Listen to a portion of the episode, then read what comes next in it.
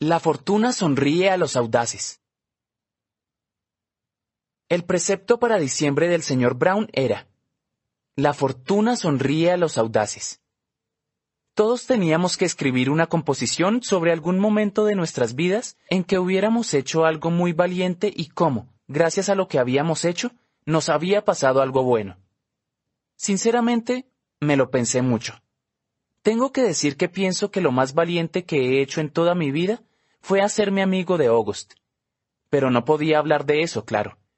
Me daba miedo que tuviéramos que leerlas en voz alta o que el señor Brown las colgara del panel de anuncios como hace a veces. Así que escribí una composición mala sobre el miedo que me daba el mar cuando era pequeño. Era una tontería, pero no se me ocurrió otra cosa. Me pregunto sobre qué escribiría August. Seguro que tenía un montón de cosas para elegir. Colegio privado. Mis padres no son ricos. Lo digo porque a veces la gente se piensa que todo el mundo que va a un colegio privado es rico, pero eso no vale para nosotros. Papá es profesor y mamá es trabajadora social. O sea que no tienen ese tipo de trabajos en los que la gente gana millones de dólares. Antes teníamos un coche, pero lo vendimos cuando Jamie empezó a ir al kinder en Beecher. No vivimos en una casa grande ni en uno de esos edificios con portero que hay junto al parque. Vivimos en la última planta de un edificio de cuatro pisos sin ascensor que le alquilamos a una señora mayor que se llama Doña Petra, al otro lado de Broadway. Es una manera de referirse en clave a la zona de North River Heights donde la gente no quiere estacionar el coche. Jamie y yo compartimos habitación. A veces escucho a mis padres hablando de cosas como ¿Podemos pasar un año más sin aire acondicionado? O a lo mejor este verano puedo tener dos trabajos. Hoy, durante el recreo, he estado hablando con Julian, Henry y Miles. No soporto tener que ir a París en Navidad. ¡Qué aburrimiento! dijo Julian, que todo el mundo sabe que es rico. Oye, es París, nada menos contesté como un idiota. Fíate de mí, es un aburrimiento, dijo. Mi abuela vive en una casa en mitad de ninguna parte. París está como a una hora del pueblo, que es pequeño, pequeño, pequeño. Te juro por Dios que allí nunca pasa nada. Aquello es en plan... Se ha puesto otra mosca en la pared. Mira, hay un perro nuevo durmiendo en la acera. ¡Yupi! Me eché a reír. A veces Julian podía ser muy gracioso. Aunque mis padres están planteándose montar una buena fiesta este año en lugar de ir a París. Eso espero. ¿Y tú qué vas a hacer en vacaciones? me preguntó Julian. Nada en concreto, contesté. ¿Qué suerte tienes? Espero que vuelva a nevar, dije. Tengo un trineo nuevo que es increíble. Iba a contarles lo de Rayo, pero Miles se puso a hablar. Yo también tengo un trineo nuevo, dijo. Mi padre me lo compró en Hammersher Schlemmer. Es tecnología de punta. ¿Cómo va a ser tecnología de punta un trineo? preguntó Julian. Le costó unos ochocientos dólares. Uf, deberíamos ir todos a tirarnos en trineo y hacer una carrera en la colina del esqueleto, dije. ¡Qué aburrido! contestó Julian. ¿Es broma? repuse. Un niño se partió el cuello allí. Por eso se llama la colina del esqueleto. Julian entornó los ojos y me miró como si yo fuera el más idiota del mundo. Se llama la colina del esqueleto porque era un antiguo cementerio indio, dijo. Bueno, ahora deberían llamarla la colina de la basura, porque aquello está lleno de porquería. La última vez que fui allí estaba asqueroso. Latas de refresco por todas partes, botellas rotas y yo qué sé qué más añadió negando con la cabeza. Yo dejé allí mi antiguo trineo, dijo Miles. Era una porquería de trasto. Y alguien se lo llevó. A lo mejor algún vagabundo que quería tirarse en trineo, contestó Julian riéndose.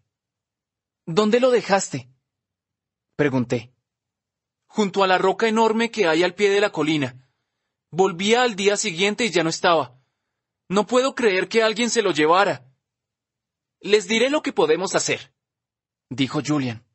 La próxima vez que nieve, Mi padre podría llevarnos en coche a su campo de golf en Westchester, que es mejor que la colina del esqueleto. Oye, Jack, ¿a dónde vas? Yo ya había echado a andar para alejarme de allí. Tengo que sacar un libro de mi casillero. Mentí. Solo quería alejarme de ellos cuanto antes. No quería que nadie se enterara de que yo era el vagabundo que se había llevado el trineo. En ciencias. No soy el mejor estudiante del mundo. Sé que hay gente a la que le gusta el colegio, pero no puedo decir que yo sea uno de esos. Me gustan algunas cosas del colegio, como la gimnasia y la clase de computación, y la comida y el recreo, pero en general podría vivir sin el colegio. Y lo que más odio del colegio son todas las tareas que nos dejan, como si no tuviéramos ya bastante con tener que sentarnos clase tras clase intentando no dormirnos mientras nos llenan la cabeza de un montón de cosas que probablemente nunca necesitemos saber, como calcular la superficie de un cubo, o cuál es la diferencia entre la energía cinética y la energía potencial. ¿Qué más me da? Nunca jamás he oído a mis padres pronunciar la palabra cinética. La clase que más odio es la de ciencias. Nos mandan tanto trabajo que no tiene ninguna gracia. Y la profesora, la señora Rubin, es muy estricta, hasta en cómo escribimos el título en la parte superior de la página. Una vez me quitó dos puntos en un trabajo porque no había puesto la fecha en la parte de arriba de la página. ¡Qué locura! Cuando August y yo aún éramos amigos, me iba bien en ciencias porque él se sentaba a mi lado y siempre me dejaba copiar sus apuntes. Nunca en mi vida he visto una letra tan clara como la de August. Escribe recto y hace las letras bien redondeadas. Pero ahora que ya no somos amigos, no puedo pedirle que me deje copiar sus apuntes. Hoy estaba intentando tomar apuntes sobre lo que decía la señora Rubin. Mi letra es horrible. Cuando de pronto se pone a hablar del trabajo de quinto curso para la exposición de ciencias y de que todos teníamos que elegir un tema para el trabajo. Mientras lo decía, yo pensaba, Acabamos de terminar el dichoso trabajo sobre Egipto, ¿y ya tenemos que empezar con otro? Y mentalmente grité, ¡Oh, no! como el niño de mi pobre angelito, con la boca abierta de par en par y las manos en la cara. Esa era justo la cara que estaba poniendo por dentro. Y luego me puse a pensar en esas imágenes de caras de fantasmas derretidas que he visto en alguna parte, con la boca abierta y gritando. Y de repente se me pasó una imagen por la cabeza, un recuerdo, y supe qué había querido decir Summer con aquello de el malo de Scream. Fue muy raro. Me di cuenta de repente. En Halloween, alguien del aula de tutoría se había disfrazado del malo de Scream. Recuerdo que lo vi a unas mesas de donde yo estaba, y luego dejé de verlo. Ay, madre, era August. Y me había dado cuenta ahora, en clase de ciencias, mientras hablaba la profesora. Ay, madre. Había estado hablando de August con Julian. Ay, madre. Ya lo entendía. Fui muy cruel. Ni siquiera sé por qué. Ni siquiera estoy seguro de lo que dije, pero fue algo malo. Solo fue un minuto o dos. Sabía que Julian y los demás pensaban que yo era un chico raro por juntarme con August a todas horas, y me sentía idiota. No sé por qué lo dije. Solo estaba siguiéndoles el juego. Fui un idiota. Soy un idiota. Ay, Dios. August iba a ir disfrazado de Boba Fett. Nunca hubiera dicho lo que dije delante de Boba Fett. Pero el malo de Scream que había sentado a la mesa mirándonos era él. La máscara blanca alargada de la que salía sangre de mentira, con la boca abierta de par en par, como si el fantasma estuviera llorando. Era él. Me entraron ganas de vomitar. Compañeros. No oí ni una sola palabra de lo que dijo después la señora Rubin. Bla, bla, bla. Trabajo para la exposición de ciencias. Bla, bla, bla. Compañeros. Bla, bla. Se parecía a como hablaban los adultos en las películas de Charlie Brown. Como si alguien estuviera hablando debajo del agua. Mua, mua, mua, mua, mua. Entonces, de repente, la señora Rubin empezó a señalar a varios alumnos por toda la clase. Reed y Tristan, Maya y Max, Charlotte y Jimena, August y Jack, dijo señalándonos. Miles y Amos. Julian y Henry. Savannah y... El resto ya no lo oí. ¿Cómo? pregunté. Sonó el timbre. No olviden reunirse con sus compañeros para elegir un trabajo de la lista, chicos, dijo la señora Rubin cuando todos empezaban a marcharse. Levanté la vista para mirar a August, pero ya se había puesto la mochila y estaba prácticamente en la puerta. Se me debió de quedar cara de tonto, porque Julian se me acercó. Parece que a tu amiguito y a ti les ha tocado juntos, dijo con una sonrisita. En ese momento lo odié a muerte. Hola, tierra Jack Will, añadió cuando vio que no le contestaba. Cállate, Julian. Estaba metiendo mi carpeta en la mochila y no quería que se me acercara. Debe de ser un rollo que te hayan puesto con él, dijo. Deberías decirle a la señora Rubin que quieres cambiar de compañero. Seguro que te deja. Seguro que no, contesté. Pregúntaselo. No quiero. Señora Rubin, dijo Julian girándose y levantando la mano al mismo tiempo. La señora Rubin estaba borrando el pizarrón y se dio media vuelta al oír su nombre. No, Julian. susurré. ¿Qué pasa, chicos? preguntó impaciente. ¿Podemos cambiar de compañero? dijo Julian haciéndose el inocente. Jack y yo tenemos una idea para el trabajo de la exposición de ciencias que nos gustaría hacer juntos. Bueno, Supongo que podríamos arreglarlo. Comenzó a decir. No, no pasa nada, señora Rubin. Dije rápidamente, echando a andar hacia la puerta. Adiós. Julian salió corriendo detrás de mí. ¿Por qué has hecho eso? preguntó cuando me alcanzó en las escaleras. Podríamos haber hecho el trabajo juntos. No tienes por qué ser amigo del monstruo si no quieres. Y entonces le di un puñetazo, en toda la boca. Castigado. Hay cosas que no puedes explicar, que ni siquiera puedes intentar explicar, que no sabes por dónde empezar. Si abrieras la boca, todas tus frases se enredarían en un nudo gigante. Cualquier palabra que utilizaras te saldría mal. Jack, este es un asunto muy serio. Me dijo el señor Traseronian. Estaba en su despacho, sentado en una silla frente a su mesa y mirando un dibujo de una calabaza colgado de la pared detrás de él. Una cosa sí es motivo de expulsión, Jack. Sé que eres un buen chico, y no quiero que te pase a ti, pero tienes que explicarte. Esto no es propio de ti, Jack, dijo mamá. Había acudido del trabajo en cuanto la llamaron. Se notaba que no acababa de decidirse entre estar muy enfadada y muy sorprendida. Creía que Julian y tú eran amigos, añadió el señor Traseronian. No somos amigos, contesté con los brazos cruzados. Pero pegarle un puñetazo en la boca, Jack, dijo mamá levantando la voz. ¿En qué estabas pensando? Miró al señor Traseronian. La verdad es que nunca le había pegado a nadie. Él no es así. A Julian le sangraba la boca, Jack, dijo el señor Traseronian. Y se le ha caído una muela. ¿Lo sabías? Solo era una muela de leche, contesté.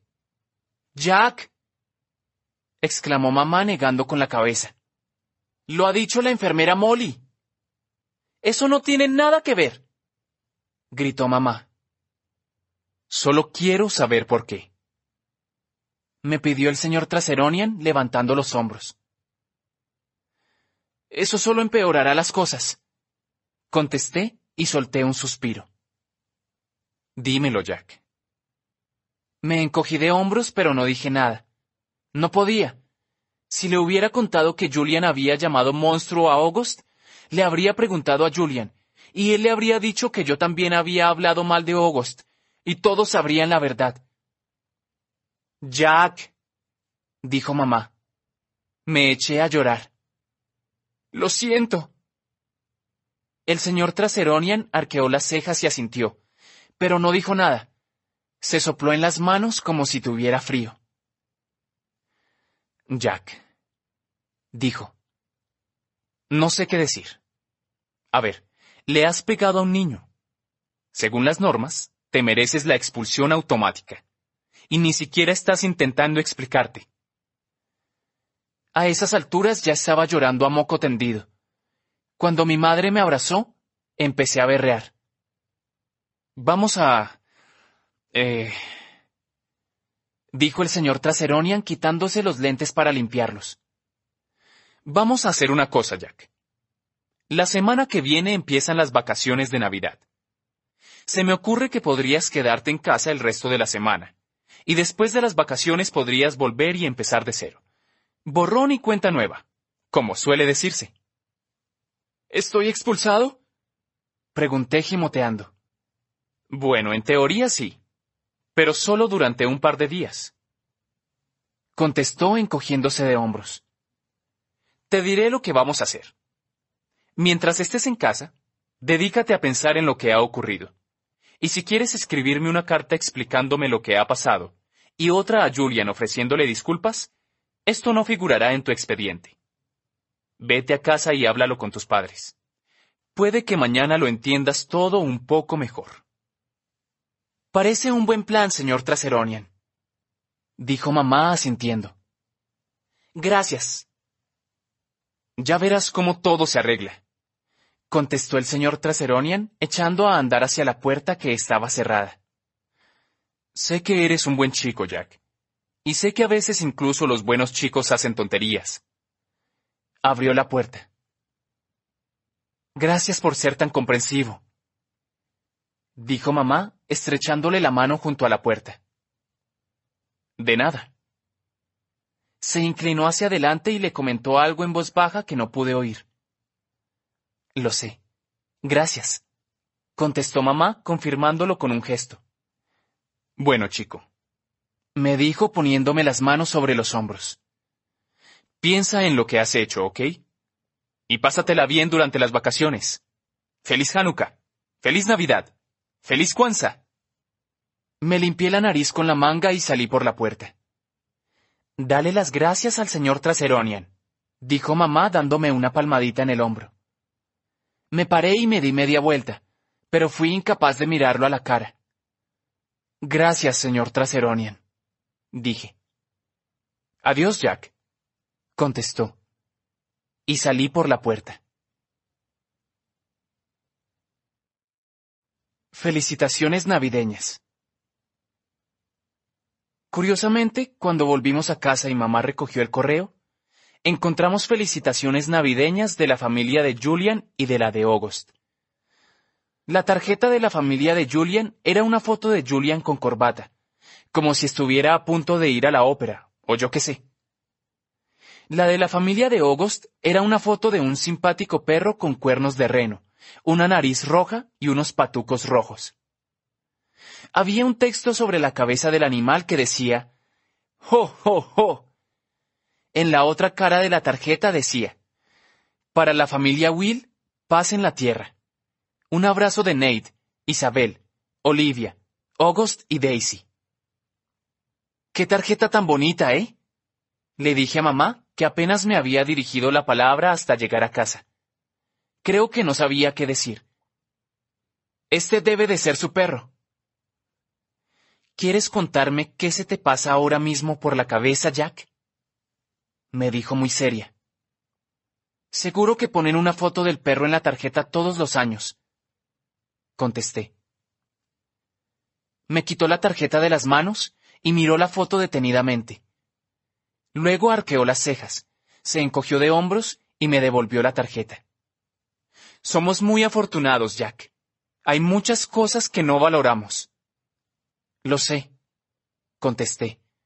Sabía de qué estaba hablando aunque no lo dijera. He oído que la madre de Julian retocó la cara de Ogos con Photoshop cuando recibió la foto de la clase. Les hizo copias a un par de madres. Eso es horrible, dijo mamá. ¿Cómo es la gente? A veces no están a la altura. Lo sé. ¿Por eso le has pegado a Julian? No, y entonces le conté por qué le había pegado a Julian. Y le conté que ahora August ya no era amigo mío. Y le conté lo que había pasado en Halloween. Cartas, emails, Facebook, mensajes de texto. 18 de diciembre. Estimado señor Traseronian, siento muchísimo haberle pegado un puñetazo a Julian. Estuvo muy mal. A él también voy a escribirle una carta para decírselo. Si no le importa, preferiría no contarle por qué lo hice, porque eso tampoco lo justifica. También preferiría no meter a Julian en un lío por haber dicho algo que no debería haber dicho. Atentamente, Jack Will. 18 de diciembre. Estimado Julian, siento muchísimo haberte pegado. Lo que hice estuvo mal. Espero que estés bien. Espero que te salga pronto el diente definitivo. A mí siempre me salen pronto. Atentamente, Jack Will. 26 de diciembre. Estimado Jack, muchas gracias por tu carta. Si hay algo que he aprendido después de ser director de secundaria durante 20 años, es que casi siempre hay más de dos versiones de una misma historia. Aunque no conozco los detalles, me imagino lo que pudo haber provocado el enfrentamiento con Julian. Aunque nada justifica pegarle a otro alumno, también sé que a veces vale la pena defender a los buenos amigos. Este ha sido un año muy difícil para muchos alumnos, como suele serlo el primer curso de secundaria. Sigue así, y sigue siendo el buen chico que todos sabemos que eres. Afectuosamente, Lawrence Traseronian, director de secundaria. Para ltraseronian.beecherschool.edu. Con copia, johnwill.phillipsacademy.edu. amandawill.copperby.org. De melissa.albans.rmail.com. Asunto, Jack Will. Estimado señor Traseronian, ayer hablé con Amanda y John Will y lamentaron que Jack le hubiera pegado un puñetazo en la boca a nuestro hijo Julian. Le escribo para comunicarle que mi marido y yo apoyamos su decisión de permitir que Jack regrese a Beecher después de una expulsión de dos días. Aunque creo que pegarle a un niño podría justificar una expulsión en otros centros, estoy de acuerdo en que en este caso no se aplique una medida tan extrema. Conocemos a la familia Will desde que nuestros hijos estaban en preescolar, y estamos seguros de que se tomarán medidas para que esto no vuelva a suceder. Me pregunto si el comportamiento inesperadamente violento de Jack no se deberá haber estado sometido a demasiada presión. Me refiero al nuevo alumno con necesidades especiales, al que tanto a Jack como a Julian se le pidió que se convirtieran en amigos suyos. Visto lo que ha pasado, y después de ver al niño en cuestión en varias funciones del colegio y en las fotografías de la clase, creo que quizás se le ha pedido demasiado a nuestros hijos. Desde luego, cuando Julian nos contó que le estaba resultando muy difícil hacerse amigo del niño, le dijimos que no se preocupara. Creemos que la transición a la secundaria ya es bastante difícil sin tener que someter a cargas o dificultades mayores a sus jóvenes e impresionables cabezas. También le diré que como miembro del Consejo Escolar, me molestó un poco que en el proceso de solicitud de este niño no se tuviera más en cuenta el hecho de que Beecher no es un colegio de inserción. Hay muchos padres, entre los que me cuento, que cuestionan la decisión de haber permitido la entrada de este niño en nuestro colegio. Como mínimo, me preocupa que a este niño no se le aplicaran los mismos niveles estrictos, por ejemplo la entrevista, que al resto de los alumnos que entraban en secundaria. Atentamente, Melissa Perper Albans. Para melissa.albans.rmail.com De ltraseronian.beecherschool.edu Con copia. John Will arroba phillipsacademy.edu Amanda Will arroba copperby.org Asunto Jack Will. Estimada señora Albans, gracias por su correo electrónico en el que explicaba sus preocupaciones. De no estar convencido de que Jack Will lamenta enormemente lo que hizo, y que no volverá a ocurrir, puede estar segura de que no le habría permitido volver a Beecher. En cuanto a sus otras preocupaciones sobre nuestro nuevo alumno, August, por favor tenga en cuenta que no tiene necesidades especiales. Ni está discapacitado, ni minusválido, ni es retrasado mental, así que no había motivo para suponer que alguien tuviera problemas con su admisión en Beecher, fuera o no un colegio de inserción. En cuanto al proceso de solicitud, el director de admisiones y yo nos creímos en nuestro derecho de mantener la entrevista en casa de August por motivos obvios. Pensamos que habernos saltado el protocolo ligeramente estaba justificado, pero que no era en modo alguno perjudicial. En modo alguno para el informe de solicitud. August es un estudiante excepcionalmente brillante y cuenta con la amistad de algunos jóvenes excepcionales, incluido Jack Will. A comienzos de curso, cuando solicité que algunos niños fueran al comité de bienvenida para August, lo hice para facilitar su transición a un entorno académico. No pensé que pedirle a esos niños que fueran especialmente amables con un nuevo alumno resultara una carga o dificultad adicional para ellos. Es más, pensaba que les enseñaría un par de cosas sobre la empatía, la amistad y la lealtad. Al final ha resultado que Jack Will no necesitaba aprender ninguna de estas virtudes, pues ya las tenía en abundancia. Gracias de nuevo por sus palabras. Afectuosamente, Lawrence Traseronian para melissa.albans.rmail.com de johnwill.phillipsacademy.edu con copia. ltraceronian.beecherschool.edu amandawill.copperby.org Asunto. Jack. Hola Melissa. Gracias por ser tan comprensiva con Jack. Como ya sabes, está muy arrepentido. Espero que aceptes nuestro ofrecimiento de pagar los gastos dentales de Julian. Nos conmueve tu preocupación sobre la amistad de Jack con August. Debes saber que le hemos preguntado a Jack si sentía una presión excesiva, y su respuesta ha sido un rotundo no. Disfruta con la compañía de August y piensa que ha hecho un buen amigo. Les deseamos un próspero año nuevo. John y Amanda Will. Hola August. Jackalope Will quiere ser tu amigo en Facebook. Jackalope Will. 32 amigos en común.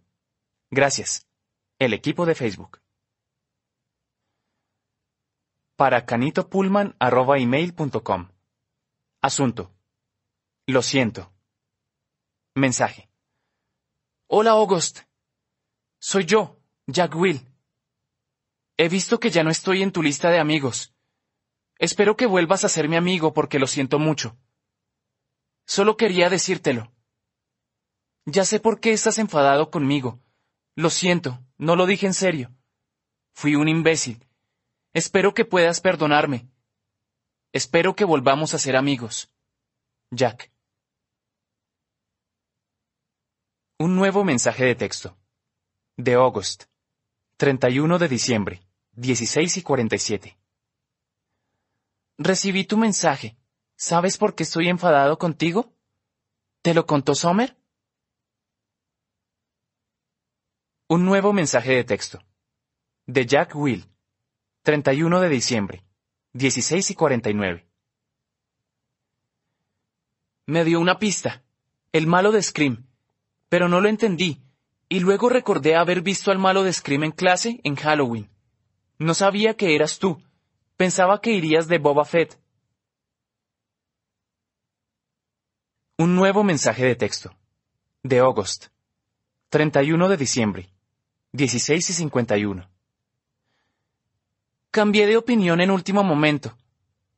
¿De verdad le pegaste a Julian? Un nuevo mensaje de texto. De Jack Will. 31 de diciembre. 16 y 54. Sí, le pegué un puñetazo y le tumbé una muela. Era de leche. Un nuevo mensaje de texto. De August. 31 de diciembre. 16 y 55. ¿Por qué le pegaste un puñetazo? Un nuevo mensaje de texto. de Jack Will. 31 de diciembre, 16 y 56. No sé. Un nuevo mensaje de texto. De August. 31 de diciembre, 16 y 58. Mentiroso. Seguro que dijo algo sobre mí. Un nuevo mensaje de texto. De Jack Will. 31 de diciembre. 1702. Es un imbécil. Pero yo también fui un imbécil. Siento mucho, mucho, mucho lo que dije. ¿Podemos volver a ser amigos? Un nuevo mensaje de texto. De August. 31 de diciembre.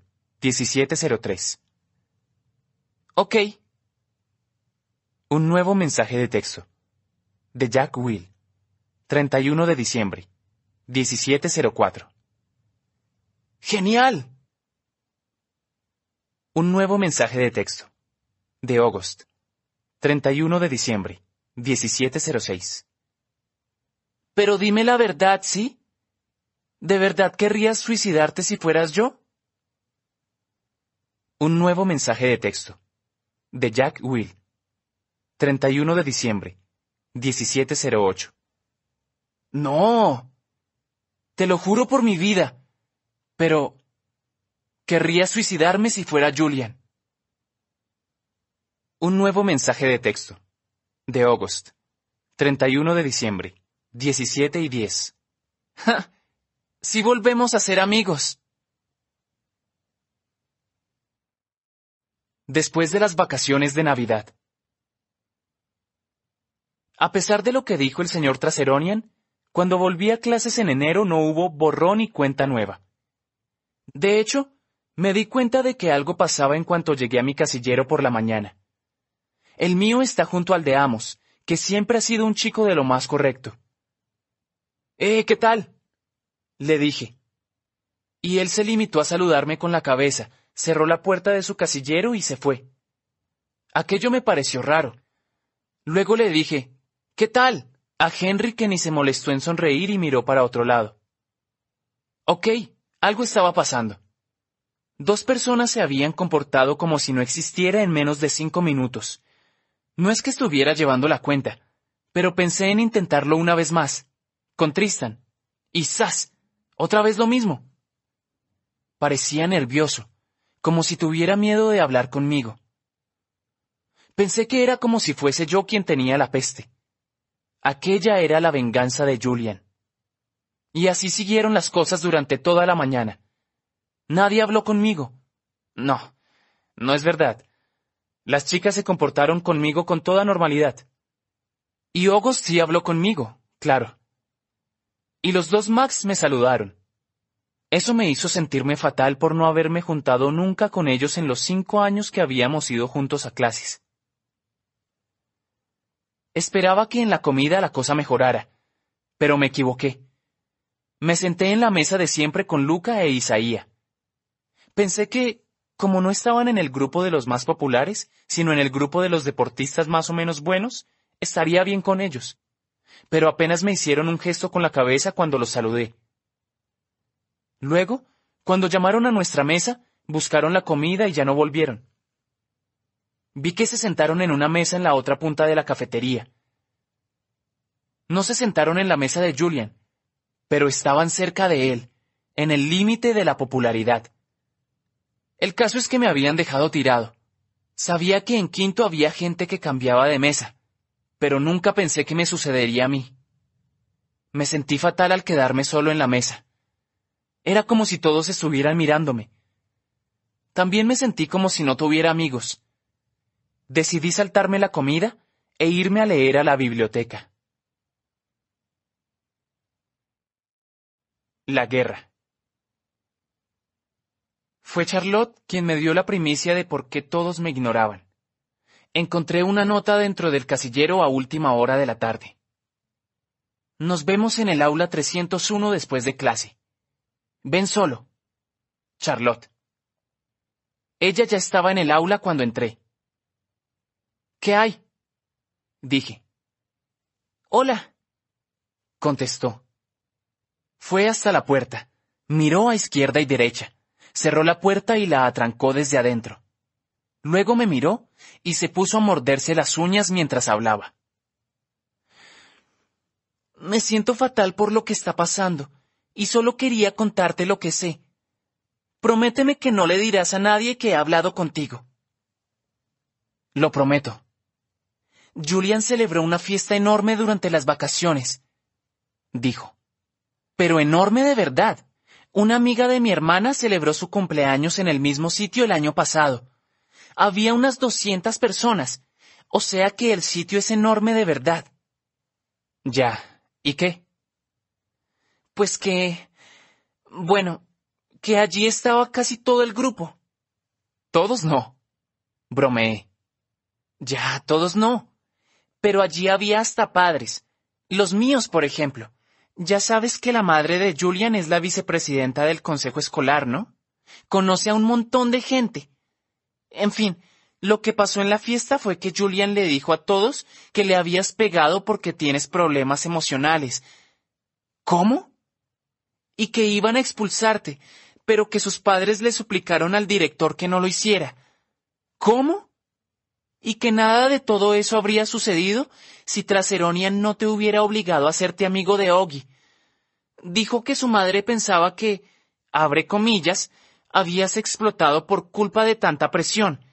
Cierra comillas. No podía creer lo que estaba oyendo. No se lo tragaría a nadie, ¿no? Pregunté. Charlotte se encogió de hombros.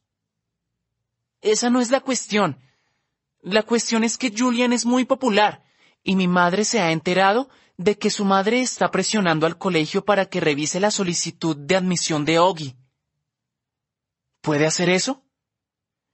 Dice que Beecher no es un colegio de inserción, uno de esos tipos de colegios que mezclan alumnos normales con alumnos con necesidades especiales. ¡Qué tontería! Ogi no tiene necesidades especiales. Ya, pero dice que si el colegio está cambiando su modo de hacer las cosas, pero es que no están cambiando nada. Sí, claro que sí. ¿No te diste cuenta de que cambiaron el tema de la exposición de arte de Año Nuevo? En cursos anteriores, los de quinto tenían que pintar un autorretrato, pero este año nos han hecho pintar esos ridículos autorretratos como si fuéramos animales. No es para tanto. Ya lo sé, no te estoy diciendo que esté de acuerdo, solo te digo que es lo que dice ella. Ya lo sé, ya lo sé. Esto es un desastre. Sí, ya lo sé. Julian dijo que según él, ser amigo de Ogi te está deprimiendo, y que por tu propio bien no deberías juntarte tanto con él, y que si empiezas a perder a todos tus antiguos amigos podrás reaccionar. Así que por tu propio bien, va a dejar de ser tu amigo. Últimas noticias.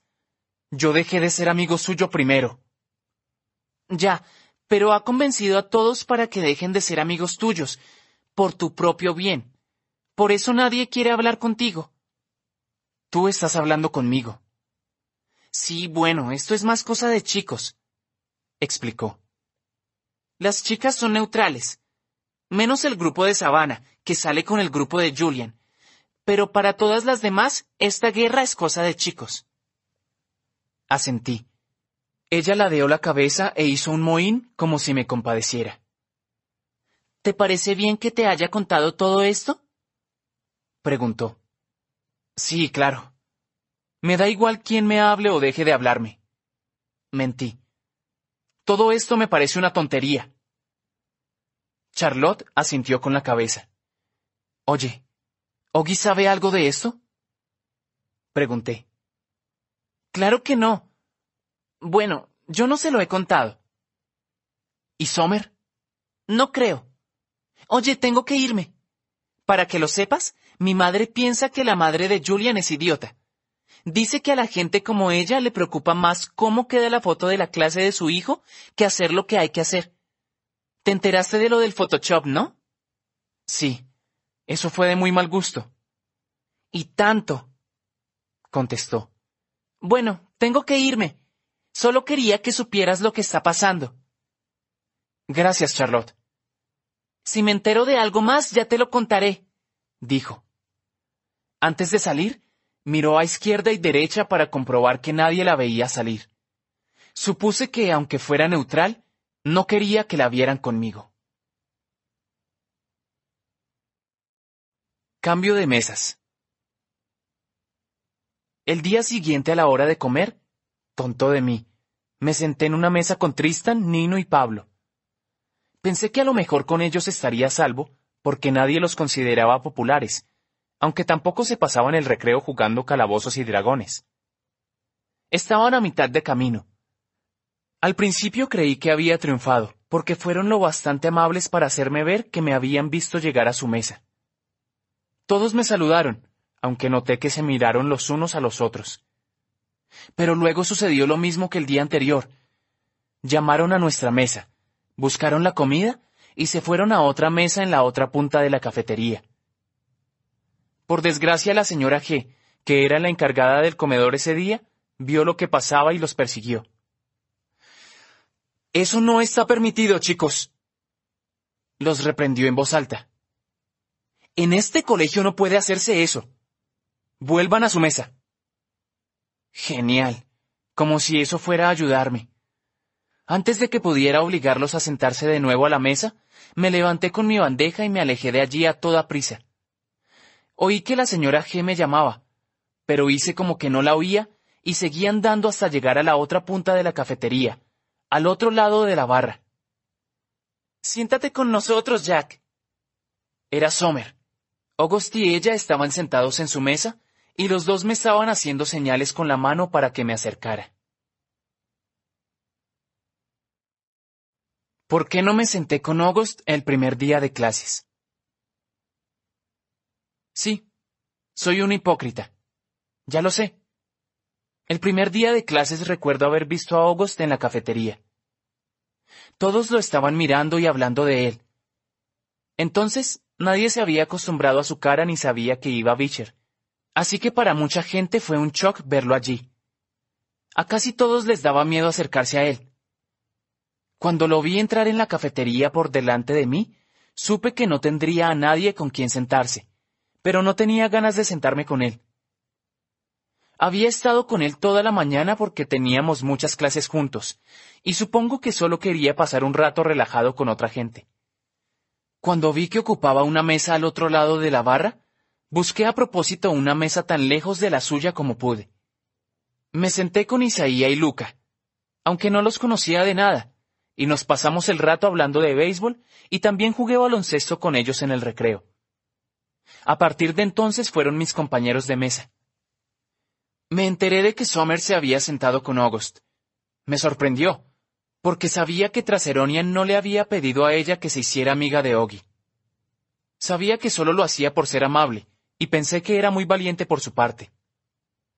Y allí estaba, sentado con Sommer y con August, que fueron tan amables conmigo como siempre. Les conté todo lo que me había dicho Charlotte, menos la parte de que había explotado, por culpa de ser amigo de Oggy, y lo de que la madre de Julian decía que Oggy tenía necesidades especiales, y lo del consejo escolar. De hecho, creo que lo único que le conté era que Julian había celebrado una superfiesta durante las vacaciones, y que había puesto a todo el grupo en mi contra.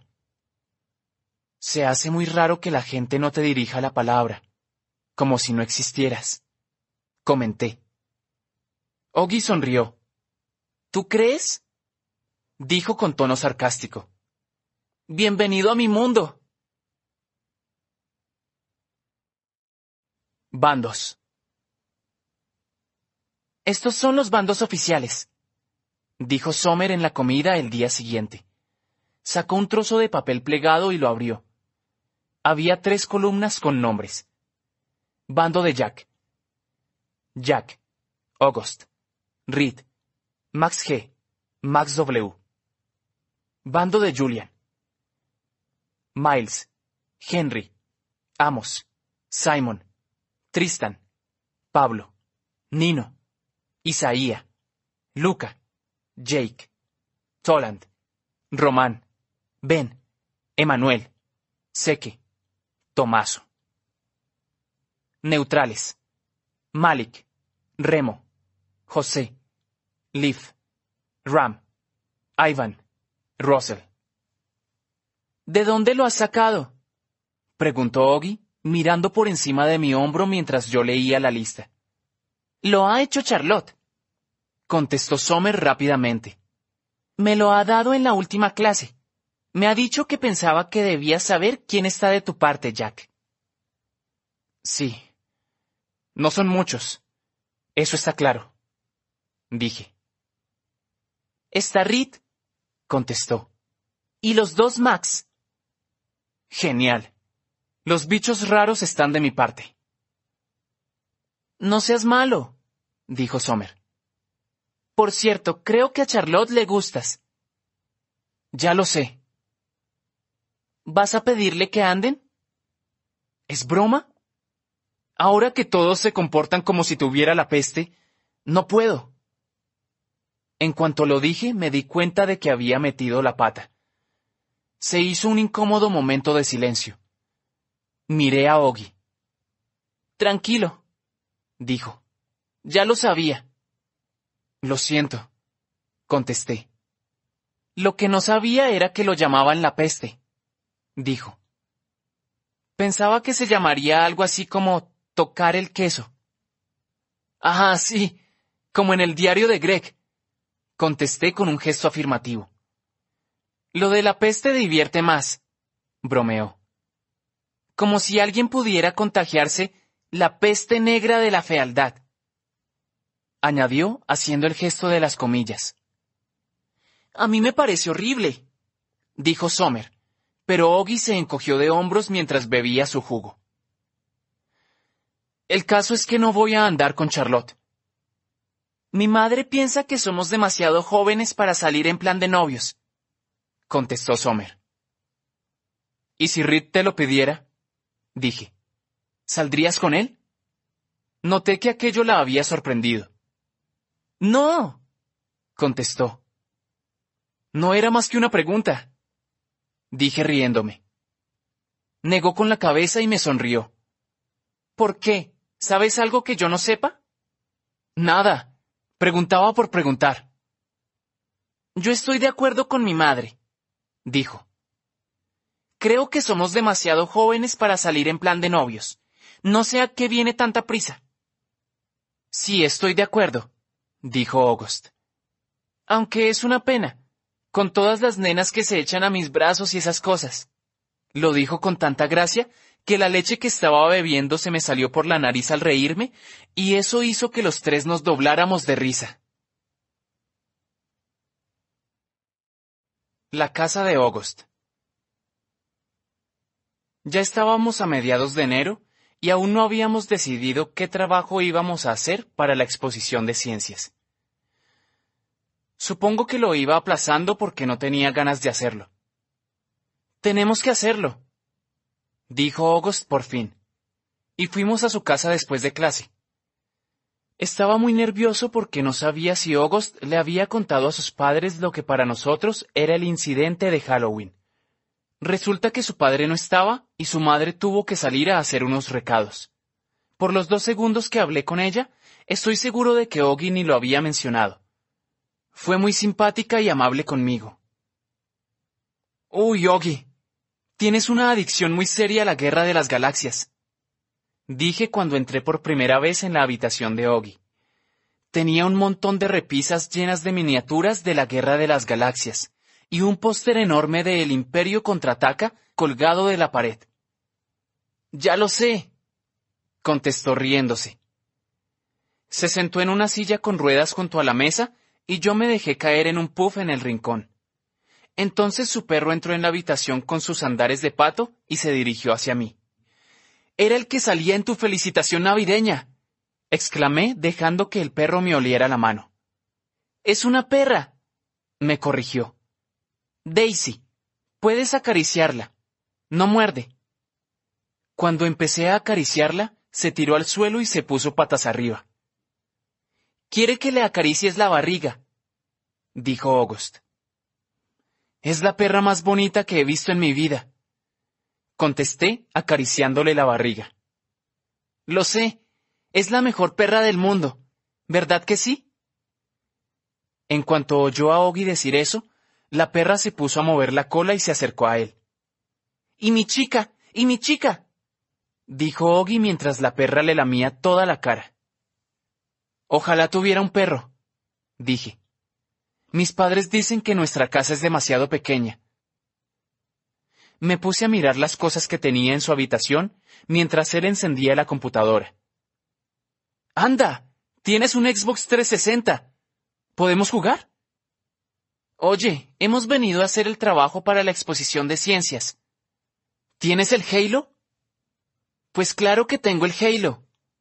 ¿Podemos jugar, por favor? Oggy se había conectado a la página web de Beecher y estaba navegando por la página de la señora Rubin, donde estaba la lista de trabajos para la exposición de ciencias. ¿Lo ves desde ahí? preguntó. Suspiré y fui a sentarme en un taburete que había a su lado. Me gusta tu iMac, dije. ¿Qué computadora tienes tú?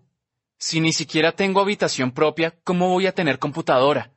Mis padres tienen un Dell super antiguo que está prácticamente muerto. ¿Qué te parece este? preguntó, girando la pantalla para que lo viera. Miré rápidamente la pantalla y lo vi todo borroso. Hacer un reloj solar, dijo. Suena bien. Me eché hacia atrás. ¿No podemos hacer un volcán? Todo el mundo hace un volcán. Claro, porque es fácil, dije acariciando otra vez a Daisy. ¿Y qué te parece cómo hacer puntas de cristal con sulfato de magnesio? Parece aburrido, contesté. ¿Y por qué le pusieron Daisy? Oggy no apartó la vista de la pantalla. Se lo puso mi hermana. Yo quería llamarla Darth. En realidad, su nombre completo es Darth Daisy, pero nunca la hemos llamado así. ¿Darth Daisy? ¡Qué gracia! Hola, Darth Daisy. Le dije a la perra, que volvió a ponerse patas arriba para que le acariciara la barriga. Ok, este sí que sí, dijo August señalando una foto en la pantalla de un montón de papas con cables asomando. ¿Cómo construir una pila orgánica con papas? Este sí que es bueno. Aquí dice que con ella podrías hacer funcionar una lámpara. Podríamos llamarla la lámpara patatil o algo así. ¿Qué te parece? Parece demasiado difícil. Ya sabes que las ciencias se me dan fatal. Cállate. Eso no es verdad. Claro que sí. En el último control saqué un 3-5. Las ciencias se me dan fatal. No es verdad. Eso fue solo porque aún estábamos peleados y no te eché una mano. Ahora sí puedo ayudarte. Es un buen trabajo, Jack. Tenemos que hacerlo. Está bien, lo que tú digas. Contesté encogiéndome de hombros.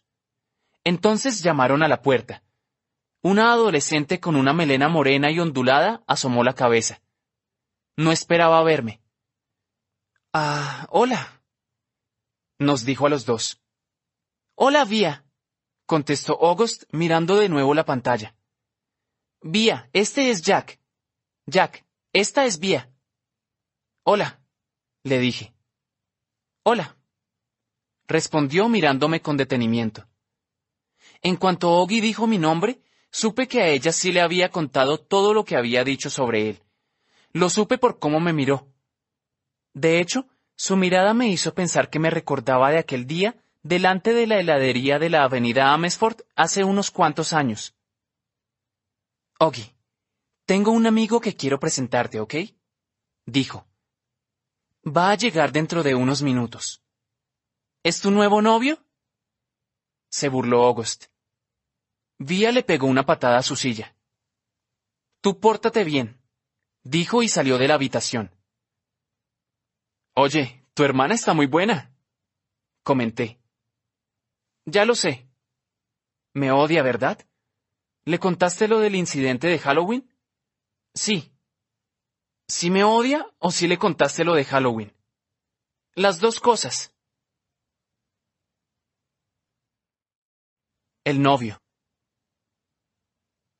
Dos minutos después, su hermana volvió con un chico que se llamaba Justin. Parecía genial.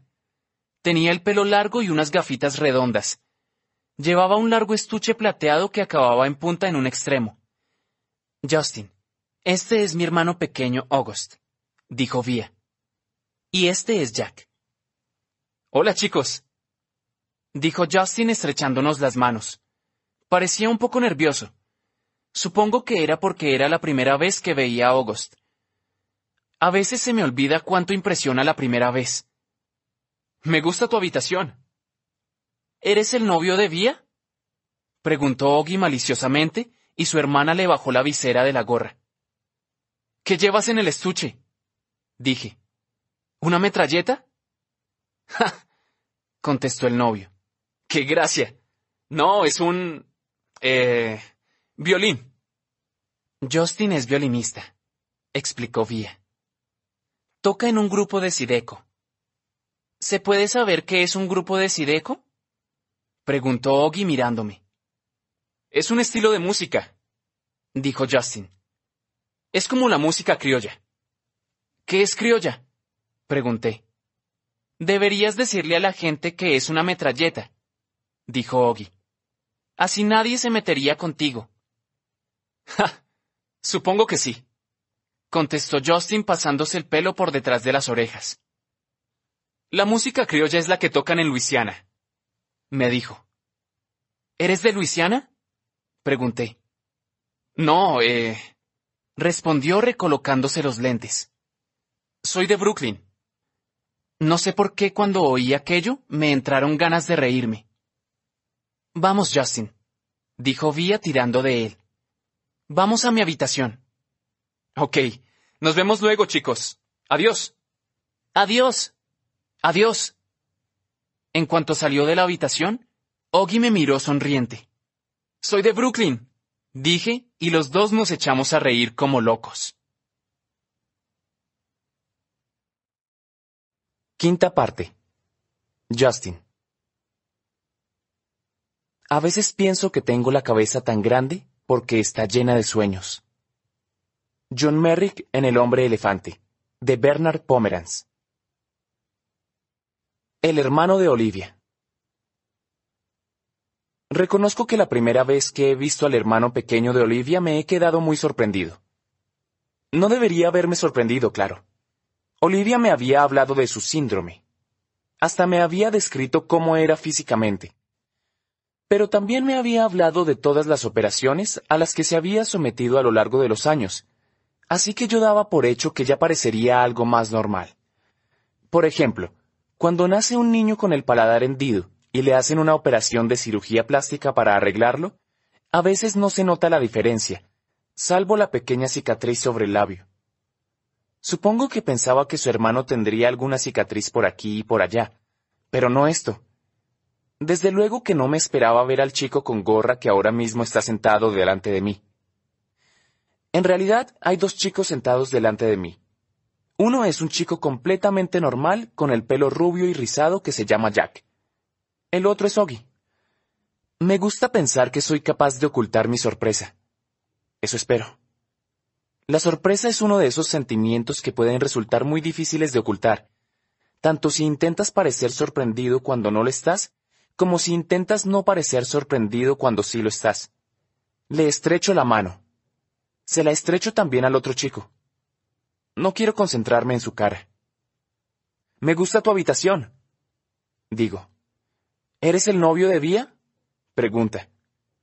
Creo que está sonriendo. Olivia le baja la visera de la gorra. ¿Es una metralleta? Pregunta el chico rubio como si no me lo hubieran dicho nunca. Hablamos un poco de Sideco, y luego Vía me da la mano y me saca de la habitación.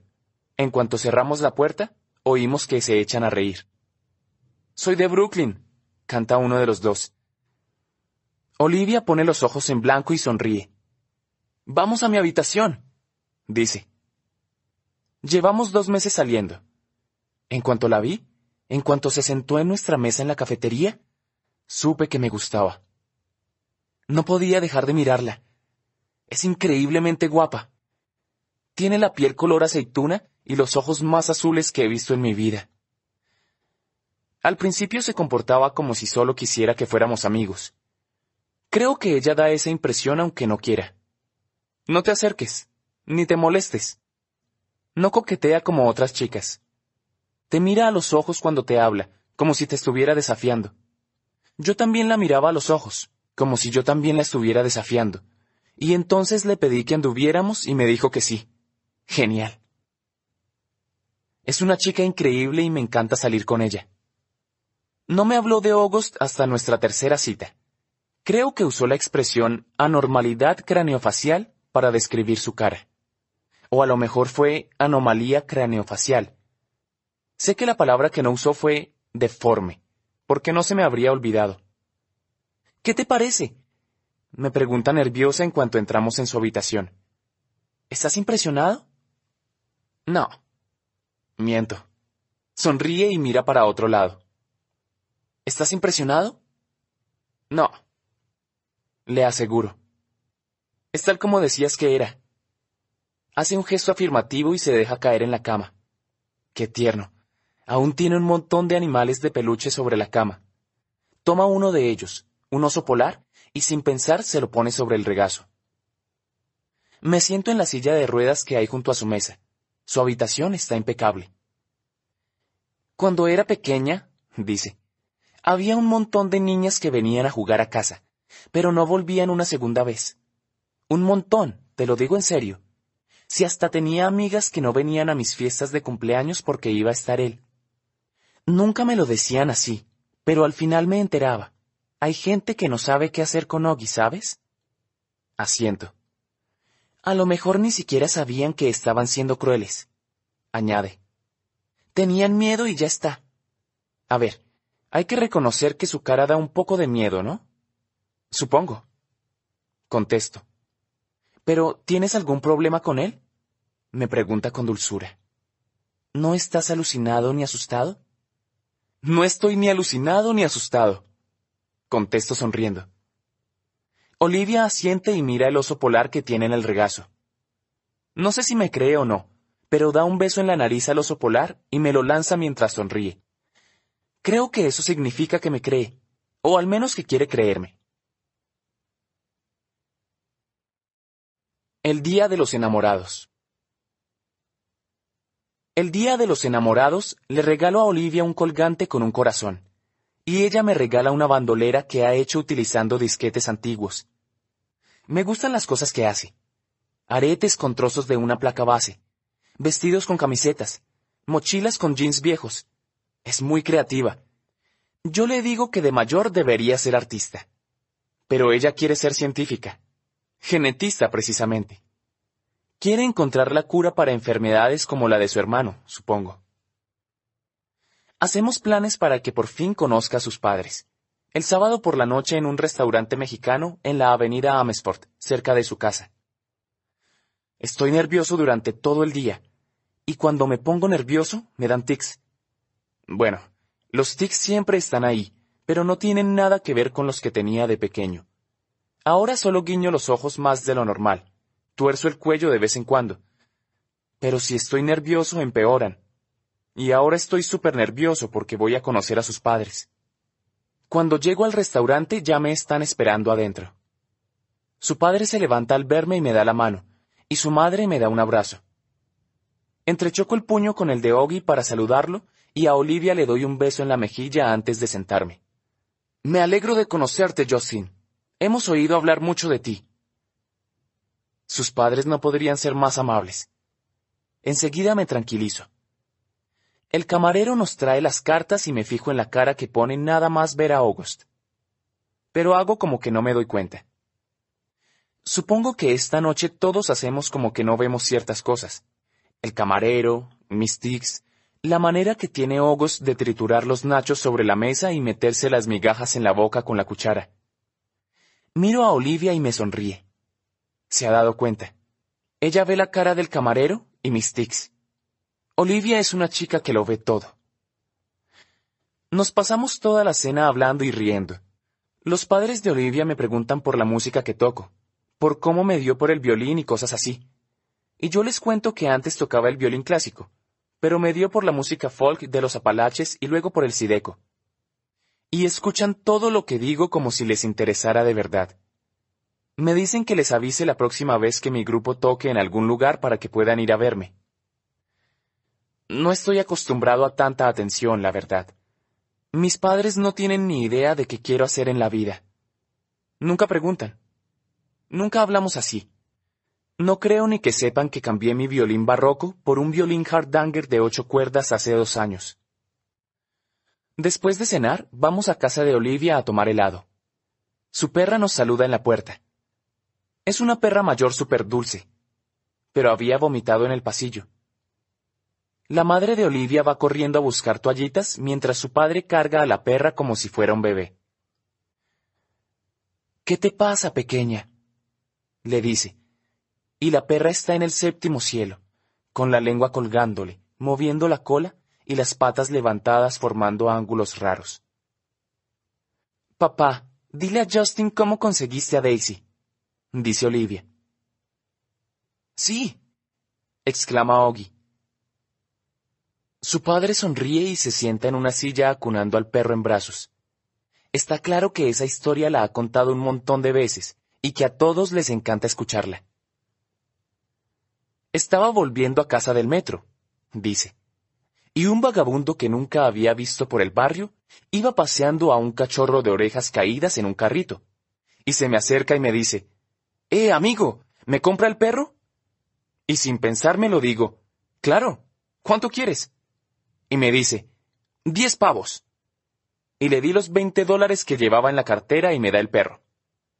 Te lo digo en serio, Justin. En toda tu vida has visto nada que huela tan mal. Olía tan mal que ni te lo creerías. La llevé al veterinario que hay en esta misma calle y luego la traje a casa. Por cierto que ni siquiera me llamó primero para ver si me parecía bien que trajera a casa el perro de un vagabundo. Comenta la madre mientras limpia el suelo. La perra mira a la madre como si entendiera todo lo que dicen sobre ella. Es una perra feliz, y es como si supiera que el día que conoció a esta familia le tocó la lotería. Sé cómo se siente. Me gusta mucho la familia de Olivia. Se ríen mucho. Mi familia no es así. Mis padres se divorciaron cuando yo tenía cuatro años, y podría decirse que se odian entre sí. Me crié pasando la mitad de la semana en el departamento de mi padre en Chelsea y la otra mitad en casa de mi madre en Brooklyn Heights. Tengo un hermanastro cinco años mayor que yo que apenas sabe de mi existencia. Que yo recuerde, mis padres estaban deseando que fuera lo bastante mayor para cuidar de mí mismo. Puedes ir a la tienda tú solo. Toma la llave del departamento. Es curioso que haya una palabra como sobreprotectores para describir a algunos padres pero ninguna que quiera decir todo lo contrario. ¿Qué palabra se utiliza para describir a los padres que no protegen lo suficiente? ¿Infraprotectores? ¿Negligentes? ¿Egocéntricos? ¿Malos? Todo lo anterior. En la familia de Olivia siempre están demostrándose que se quieren. No recuerdo cuándo fue la última vez que alguien de mi familia me dijo algo así. Cuando llego a casa, ya se me han pasado todos los tics. Nuestra ciudad. Este curso para la obra de primavera vamos a representar nuestra ciudad. Olivia me desafía a que me presente a las pruebas para interpretar al protagonista, el director de escena, y no sé cómo, pero lo consigo. Nunca había interpretado a ningún protagonista. Le digo a Olivia que me da buena suerte, Desgraciadamente, ella no consigue el papel de la protagonista, Emily Gibbs. Se lo lleva una chica con el pelo rosa que se llama Miranda. Olivia consigue un papel secundario y también hace de suplente de Emily. Yo estoy más decepcionado que Olivia que casi parece aliviada. No me gusta que la gente me mire fijamente, dice. Algo muy raro viniendo de una chica tan guapa. En parte pienso que lo ha hecho mal en la prueba a propósito. La obra de primavera es a finales de abril. Ahora estamos a mediados de marzo, así que tengo menos de seis semanas para memorizar el papel. Eso, además del tiempo para los ensayos, y de los ensayos con mi grupo, y de los exámenes finales, y del tiempo que paso con Olivia, van a ser seis semanas muy duras, eso está claro. El señor Davenport, el profesor de arte dramático, ya está histérico, para cuando todo haya terminado, nos habrá vuelto locos. Eso seguro. Me he enterado que tenía pensado representar el hombre elefante, pero lo cambió por nuestra ciudad en el último momento. y ese cambio nos ha quitado una semana de ensayos. No quiero ni pensar el próximo mes y medio de locos que me espera. Catarina. Olivia y yo estamos sentados en el porche de su casa. Me está ayudando a memorizar los diálogos. Es una cálida tarde de marzo, y casi parece que estemos en verano. El cielo aún tiene un color azul claro, pero el sol está bastante bajo y las aceras están surcadas de largas sombras. Recito. Sí, el sol ha salido más de mil veces. Los veranos y los inviernos han agrietado las montañas un poco más, y la lluvia se ha llevado parte del polvo. Algunos bebés que aún no habían nacido ya han empezado a decir frases. Y muchas personas que pensaban que eran jóvenes y estaban llenas de vida, se han dado cuenta de que no pueden saltar varios escalones como hacían antes sin que el corazón les lata con fuerza. Niego con la cabeza. De lo demás no me acuerdo. Todo lo que puede suceder en mil días. Me sopla Olivia leyendo del texto. Bueno, bueno, bueno. Digo negando con la cabeza. Suspiro. Estoy hecho polvo, Olivia. ¿Cómo voy a recordar tanta cantidad de texto? ¿Lo recordarás? Contesta con seguridad.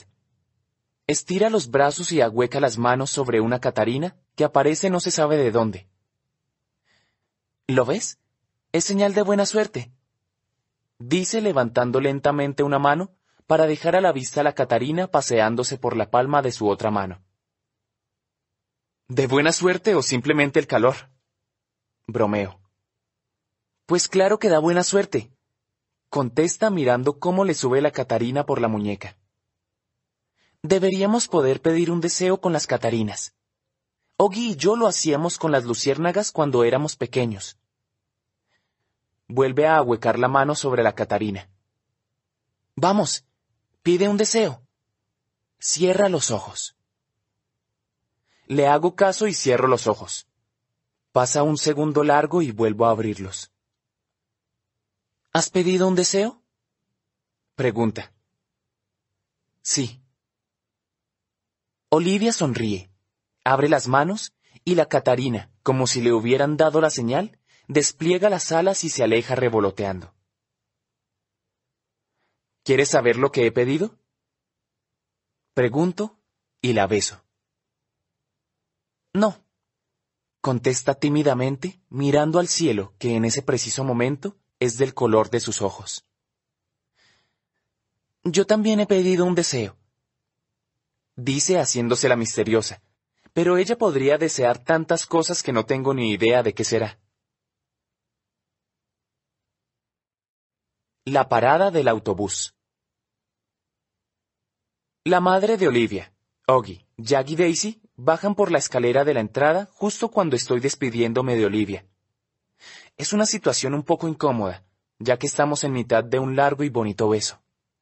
Hola chicos, dice su madre, haciendo como que no ha visto nada, pero a los dos niños les entra la risa tonta. Hola señora Pullman. Por favor, llámame Isabel Justin. Repite. Es la tercera vez que me lo dice, así que más me vale llamarla así. Me voy a casa. Digo como justificándome. Ah, ¿vas hacia el metro? Pregunta siguiendo a la perra con un periódico. ¿Puedes acompañar a Jack a la parada del autobús? Claro. ¿Te parece bien, Jack? Le pregunta la madre, y él se encoge de hombros. Justin, ¿puedes quedarte con él hasta que llegue el autobús? Pues claro. Todos nos despedimos. Olivia me guiña un ojo. No hace falta que te quedes, dice Jack mientras caminamos. Yo siempre tomo el autobús solo. La madre de Oggy es demasiado sobreprotectora. Tiene una voz grave y áspera, como si fuera un pequeño tipo duro. Se parece a uno de esos personajes de las películas en blanco y negro. No desentonaría con una gorra de repartidor de periódicos y unos pantalones bombachos. Llegamos a la parada del autobús y en el horario dice que el siguiente autobús llegará dentro de ocho minutos. Esperaré contigo, le digo. Como quieras, dice encogiéndose de hombros. ¿Me dejas un dólar? Quiero comprar chicle. Saco un dólar del bolsillo y lo veo cruzar la calle hasta la tienda de la esquina. No sé por qué, pero parece demasiado pequeño para ir por ahí él solo. Luego caigo en la cuenta de que cuando yo era así de pequeño, viajaba en metro solo. Demasiado pequeño. Algún día voy a ser un padre sobreprotector. Lo sé. Mis hijos sabrán que me preocupo por ellos. Cuando llevo un par de minutos esperando, veo a tres niños caminando por la acera desde la otra dirección. Pasan por delante de la tienda, pero uno de ellos mira adentro y le da un codazo a los otros dos, y todos vuelven y miran adentro. Se nota que están tramando algo, dándose codazos y riéndose.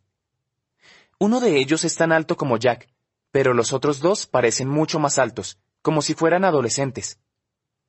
Se esconden detrás del puesto de fruta, en la puerta de la tienda, y cuando Jack sale, lo siguen y hacen ruidos como de vomitar. Jack se da la vuelta al llegar a la esquina para ver quiénes son, y los chicos salen corriendo, chocando esos cinco y riéndose. Imbéciles. Jack cruza la calle como si no hubiera pasado nada, y se queda plantado a mi lado en la parada del autobús haciendo una bomba de chicle.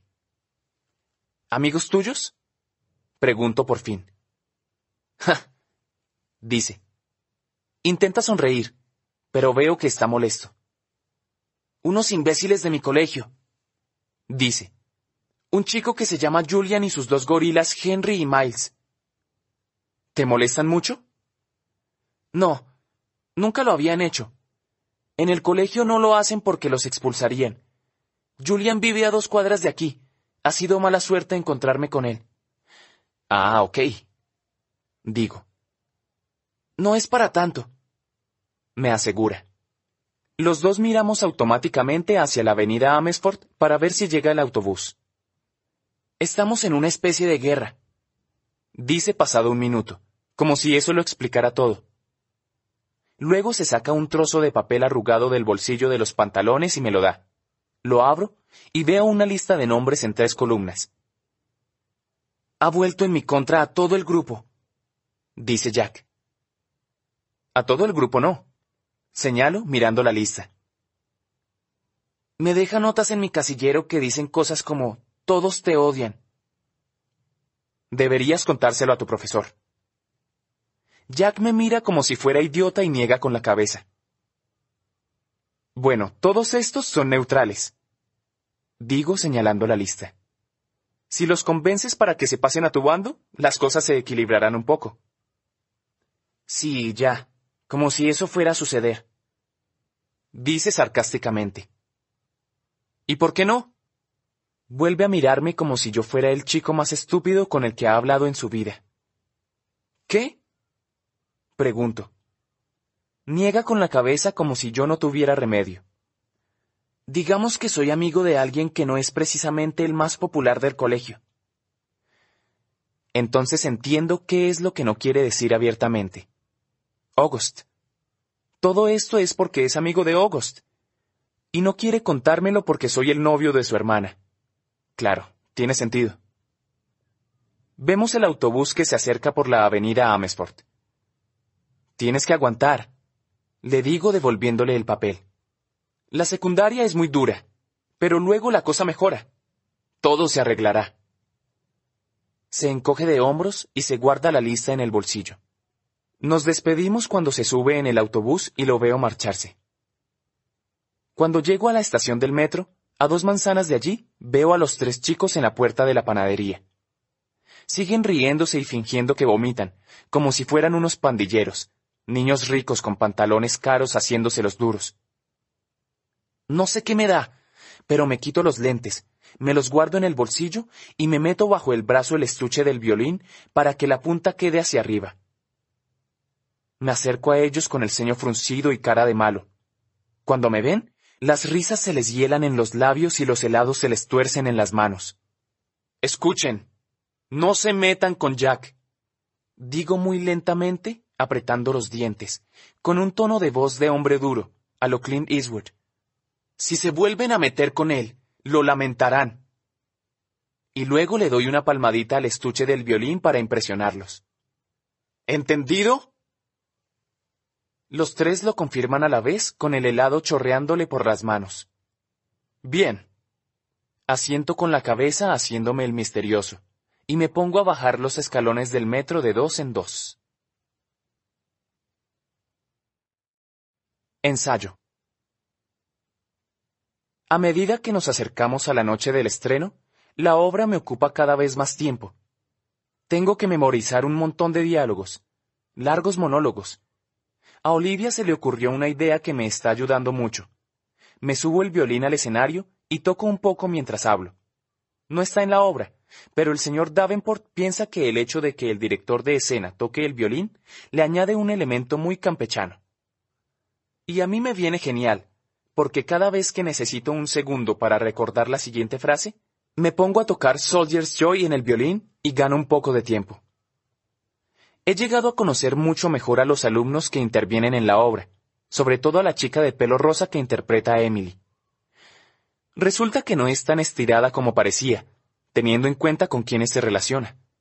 Su novio es una autoridad en las competiciones deportivas. Para mí es otro mundo con el que no tengo nada que ver.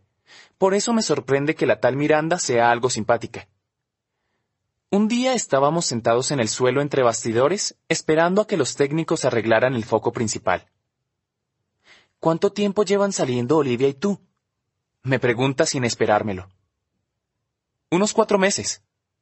Contesto. ¿Conoces ya a su hermano? Pregunta con indiferencia. Me parece tan inesperado que no puedo ocultar mi sorpresa. ¿Conoces al hermano de Olivia? Pregunto. ¿Vía no te lo ha dicho? Antes éramos buenas amigas. Conozco a Ogi desde que era un bebé. Ah, sí, creo que ya lo sabía. No quiero que note que Olivia no me lo ha contado. No quiero que note cuánto me sorprende que la llame Vía. Nadie, salvo la familia de Olivia, la llama Vía. Y ahora resulta que una chica con el pelo rosa, a la que tenía por una desconocida, la llama Vía. Miranda se ríe y niega con la cabeza pero no dice nada.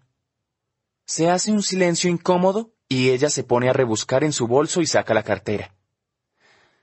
Mira un par de fotografías y me pasa una. Es de un niño pequeño en un parque un día de sol. Lleva pantalones cortos y una camiseta, y un casco de astronauta que le tapa toda la cabeza. Aquel día el termómetro marcaba casi 40 grados. Dice sonriendo al ver la foto. Pero él no quería quitarse el casco de astronauta por nada del mundo. Lo llevó unos dos años seguidos, en invierno, en verano, en la playa. ¡Qué locura! Sí, he visto fotos en casa de Olivia. Ese casco se lo regalé yo, dice. Parece orgullosa de ese hecho. Toma la foto y vuelve a meterla con cuidado en la cartera. ¡Qué bien! contesto. ¿Te parece bien? Pregunta mirándome. La miro sin entenderla. Si me parece bien qué. Arquea las cejas como si no me creyera. Ya sabes a qué me refiero. Dice y le da un largo trago a la botella de agua. Hay que reconocer, añade, que el universo no se portó bien con Oggy Pullman. Pájaro. ¿Por qué no me contaste que Miranda Navas y tú eran amigas? Le pregunto a Olivia al día siguiente. Estoy enfadado con ella por no habérmelo contado. No es para tanto, contesta a la defensiva mirándome como si fuera un bicho raro. Pues claro que es para tanto. Seguro que le parecí idiota. ¿Cómo has podido no contármelo? Siempre te has comportado como si no la conocieras. No la conozco se apresura a contestar. No sé quién es esa porrista de pelo rosa. La chica a la que conocía era una boba que coleccionaba muñecas. Anda ya, Olivia. ¿Cómo que anda ya? Podrías habérmelo dicho en algún momento. Digo en voz baja, haciendo como que no veo el lagrimón que de pronto le corre por la mejilla. Se encoge de hombros e intenta no llorar más. No pasa nada, no estoy enojado. Digo, pensando que las lágrimas son por mí.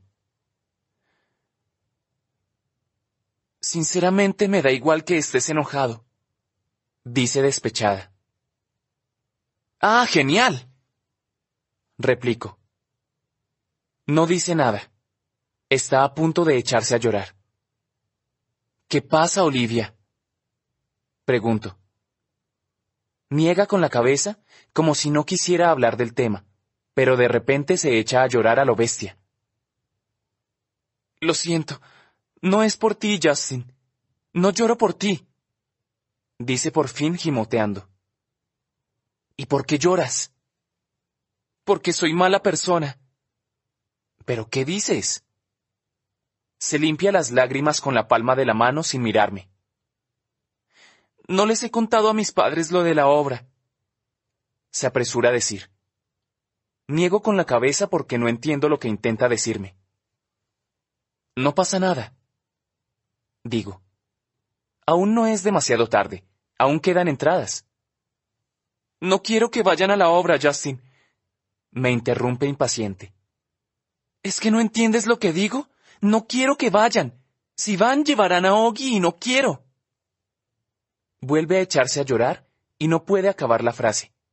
Le paso el brazo por encima de los hombros. Soy mala persona, dice sin dejar de llorar. No eres mala persona. Le susurro. Claro que sí. Dice entre sollozos. Ha sido estupendo estar en un colegio donde nadie lo conoce. Nadie cuchichea a mis espaldas. Ha sido estupendo, Justin. Pero si va a la obra, todo el mundo hablará de él. Todos lo sabrán. No sé por qué me siento así. Te juro que nunca antes me había avergonzado de él. Ya lo sé, ya lo sé. Digo tranquilizándola. Tienes todo el derecho, Olivia. Durante toda tu vida has tenido que soportar muchas cosas. A veces Olivia me recuerda a un pájaro, cómo se le erizan las plumas cuando se enfada. Y cuando se vuelve frágil, como ahora, parece un pajarito perdido buscando su nido. Por eso le presto mi ala para que se esconda debajo. El universo. Esta noche no puedo dormir. Tengo la cabeza llena de pensamientos que no se apagan, de frases de mis monólogos, de elementos de la tabla periódica que debería memorizar, de teoremas que debería haber comprendido, de Olivia, de Oggy. No puedo dejar de pensar en las palabras de Miranda. El universo no se portó bien con Oggy Pullman. Pienso mucho en ellas y en todo lo que significan. Tiene razón, el universo no se portó bien con Oggy Pullman. ¿Qué hizo el pobre chico para merecer esa condena? ¿Qué hicieron sus padres? ¿Qué hizo Olivia? Una vez me dijo que un médico le había dicho a sus padres que la probabilidad de que alguien tuviera la misma combinación de síndromes era de una entre cuatro millones. ¿Acaso eso no convierte al universo en una lotería gigante? Compras un boleto cuando naces y solo depende del azar que sea bueno o que sea malo. Todo es cuestión de suerte. La cabeza me da vueltas. Pero luego unos pensamientos más ligeros me tranquilizan, como una tercera menor en un acorde mayor. No, no, no todo depende del azar. Si todo dependiera del azar, el universo nos abandonaría por completo. Y el universo no nos abandona, cuida de sus creaciones más frágiles de un modo invisible. Por ejemplo, con unos padres que te adoran ciegamente, y una hermana mayor que se siente culpable por sentirse humana, y un chico de voz áspera que se ha quedado sin amigos por ti, e incluso una chica de pelo rosa que lleva una foto tuya en la cartera.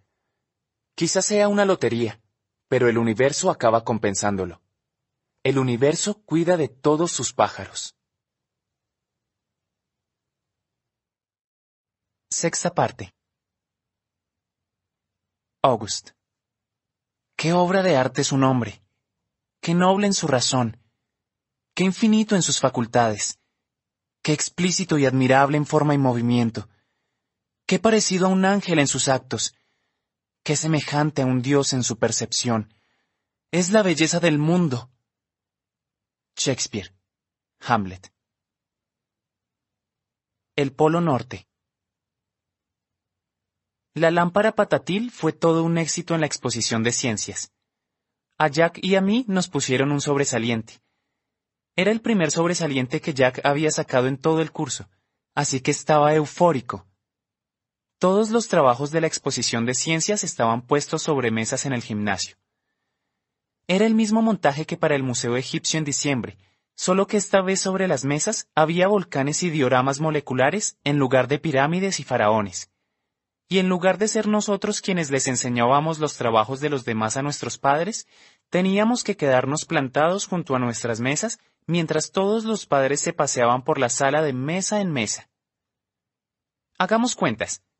60 alumnos en todo el curso equivalen a 60 pares de padres. Eso sin contar a los abuelos. O sea, un mínimo de 120 pares de ojos mirándome a mí. Unos ojos que no están tan acostumbrados a mí como los de sus hijos. Es como la aguja de una brújula, que siempre apunta al norte mires a donde mires. Todos esos ojos son como brújulas, y para ellos yo soy como el Polo Norte. Por eso siguen sin gustarme los actos del colegio a los que acuden los padres. No los odio tanto como cuando empezó el curso, como por ejemplo la fiesta de las donaciones en acción de gracias. Creo que esa fue la peor. Fue la primera vez que tuve que enfrentarme a todos los padres a la vez. Luego pasó lo del Museo Egipcio. Pero ese no estuvo mal, porque me disfracé de momia y nadie se fijó en mí. Luego dimos el concierto de Navidad que fue horrible porque tuve que cantar en el coro. No solo soy un negado cantando, sino que me sentí como si estuviera en un escaparate. La exposición de arte no fue tan mal, pero aún así estuve incómodo. Colgaron nuestros cuadros en los pasillos por todo el colegio y los padres fueron a verlos. Era como empezar el colegio de cero y tener que cruzarme con adultos desprevenidos por las escaleras. En fin, no es que me importe que la gente reaccione al verme, ya lo he dicho un millón de veces. Estoy acostumbrado. No dejo que me afecte. Es como cuando sales a la calle y está chispeando. Cuando chispea no te pones las botas de lluvia. Ni siquiera abres el paraguas. Caminas bajo la lluvia y apenas te das cuenta de que se te está mojando el pelo. Pero cuando se trata de un gimnasio lleno de padres, las gotas de agua se convierten en un huracán. Todos los ojos se estrellan contra ti como una pared de agua. Mamá y papá estuvieron un buen rato al lado de mi mesa junto a los padres de Jack. Es curioso, los padres acaban formando los mismos grupos que sus hijos. Por ejemplo, mis padres, los padres de Jack y la madre de Sommer se llevan muy bien. Veo que los padres de Julian se juntan con los de Henry y los de Miles. Si hasta los padres de los dos Max se juntan. Qué gracioso. Luego, cuando volvíamos a casa, se lo conté a mamá y papá y les pareció una observación muy curiosa. Debe de ser verdad eso de cada oveja con su pareja, dijo mamá. El muñeco de Ogi. Durante un tiempo solo hablábamos de la guerra. Febrero fue el peor mes. Entonces prácticamente nadie nos dirigía la palabra, y Julian había empezado a dejarnos notas en los casilleros. Las notas que recibía Jack eran estúpidas, en plan, apestas, queso gigante, y ya no le caes bien a nadie. Las que yo recibía eran en plan, monstruo. Había otra que decía, largo de nuestro colegio, orco. Sommer nos dijo que debíamos enseñarle las notas a la señora Rubin, que era la jefa de estudios de secundaria, o incluso al señor Traseronian, pero pensamos que eso sería como evidenciarnos. Nosotros también dejábamos notas, pero no tan crueles, sino más bien graciosas y sarcásticas. Una decía, Qué guapo eres, Julian. Te quiero. ¿Quieres casarte conmigo? Besos. Beula. Otra. Me encanta tu pelo. Besos y abrazos. Beula. Y otra más. Eres un cielo. Hazme cosquillas en los pies. Besos. Beula. Beula era una persona que se nos había ocurrido a Jack y a mí. Tenía unas costumbres de lo más asquerosas, como por ejemplo comerse esa cosa verde que tenía entre los dedos de los pies y chuparse los nudillos. Nos imaginamos que alguien así podría estar enamorada de verdad de Julian, que se comportaba como alguien salido de un concurso de cantantes para niños. También fue en febrero cuando Julian, Miles y Henry le gastaron un par de bromas a Jack. Creo que a mí no me lo hacían porque sabían que si los descubrían acosándome, les caería una buena. Debieron de pensar que Jack era un objetivo más fácil. Una vez le robaron los pantalones cortos de gimnasia y jugaron a pasárselos de uno a otro en el vestuario. En otra ocasión, Miles, que se sentaba al lado de Jack en el aula de tutoría, le robó la hoja de ejercicios de la mesa, hizo una bola con ella y se la lanzó a Julian, que estaba en la otra punta de la clase. Eso no habría sucedido si la señora Petosa hubiese estado allí, claro. Pero aquel día había un sustituto y los sustitutos nunca se enteran de nada. Jack aguantaba bien. Nunca dejaba que notaran que estaba enojado, aunque creo que a veces sí se enfadaba. En quinto todo el mundo sabía lo de la guerra, menos el grupo de Sabana. Al principio las chicas eran neutrales, pero hacia marzo ya estaban hartas del tema, igual que algunos de los chicos. Por ejemplo, un día que Julian estaba echando la basura del sacapuntas en la mochila de Jack, Amos, que normalmente siempre estaba de su parte, le quitó la mochila a Julian y se la devolvió a Jack. Parecía que la mayoría de los chicos ya no se creían las mentiras de Julian. Unas cuantas semanas atrás, Julian se puso a propagar un rumor de lo más ridículo, Dijo nada menos que Jack había contratado a un asesino a sueldo para cargárselos, a Miles, a Henry y a él. Aquella mentira era tan mala que la gente empezó a reírse de él a sus espaldas. En ese momento todos los chicos que aún seguían en su bando desertaron y se pasaron al bando neutral. A finales de marzo, solo Miles y Henry seguían con Julian, y creo que ellos también se estaban cansando de la guerra. Estoy seguro de que todos habían dejado de jugar a la peste. Ya nadie pega un salto si me tropiezo con esa persona, y la gente me pide prestados los lápices sin hacer como si el lápiz tuviera piojos. La gente ya hasta bromea conmigo. El otro día vi a Maya escribiéndole una nota a Ellie en un trozo de papel de esos muñecos tan feos que se llaman Ugly Doll. ¿Sabías que el creador de los Ugly Dolls se inspiró en mí? Le dije. No sé por qué. Maya me miró con los ojos como platos, como si se lo hubiera creído. Luego, cuando se dio cuenta de que estaba bromeando, le pareció lo más gracioso del mundo. ¡Qué gracioso eres, August!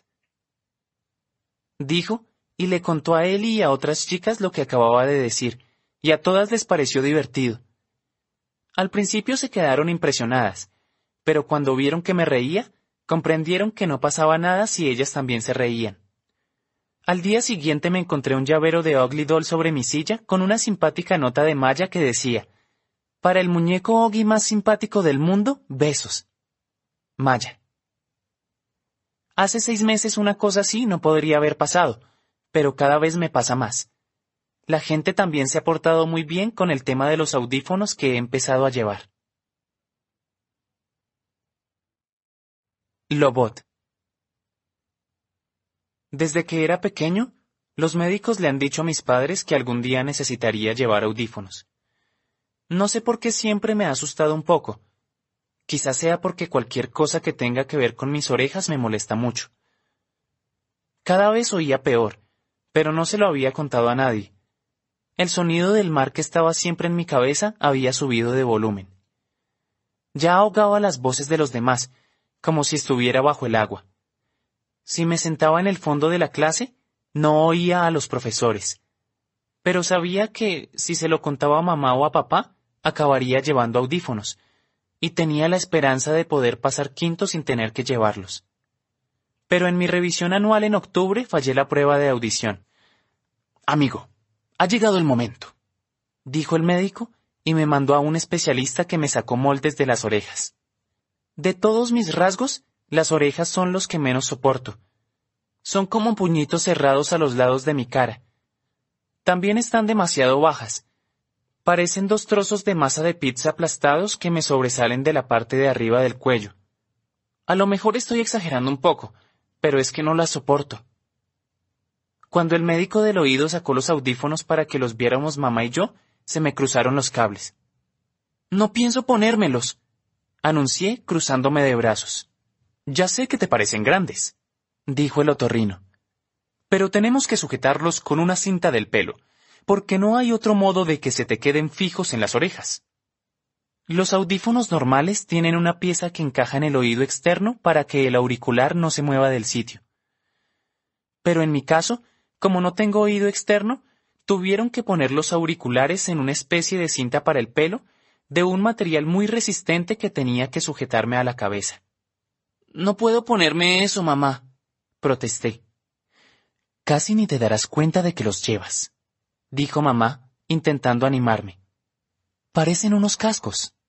¿Unos cascos? Míralos, mamá, exclamé enfadado. Voy a parecerme a Lobot. ¿Quién es Lobot? preguntó mamá con mucha calma. ¿Lobot? Dijo el médico del oído sonriendo mientras miraba los auriculares y hacía algunos ajustes. ¿El del Imperio contraataca?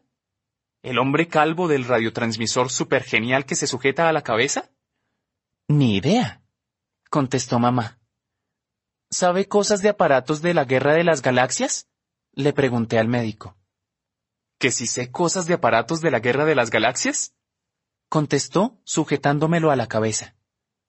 Podría decirse que yo inventé los aparatos de la guerra de las galaxias.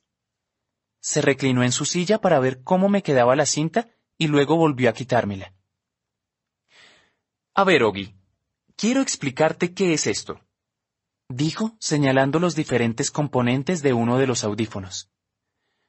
Esta pieza curva de plástico va conectada al tubo que hay sobre el molde del oído.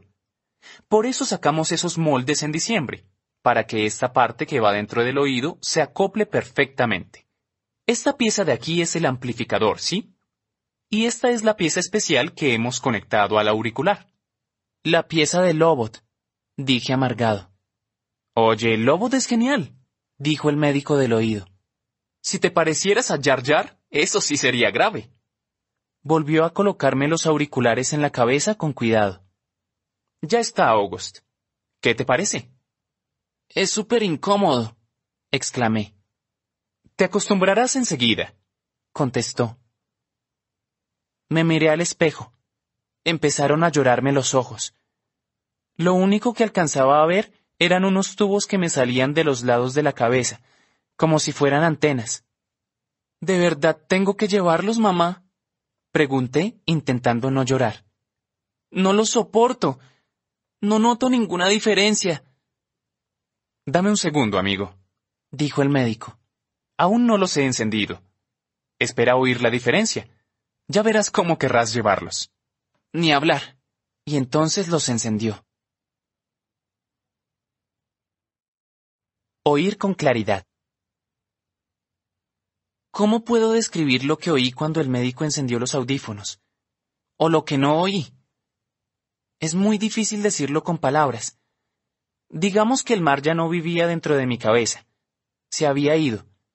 Podía oír sonidos que eran como luces brillantes en mi cerebro, era como cuando estás en una habitación donde uno de los focos del techo está fundido, pero no te das cuenta de lo oscuro que está hasta que alguien cambia el foco y de repente, ¡cuánta claridad!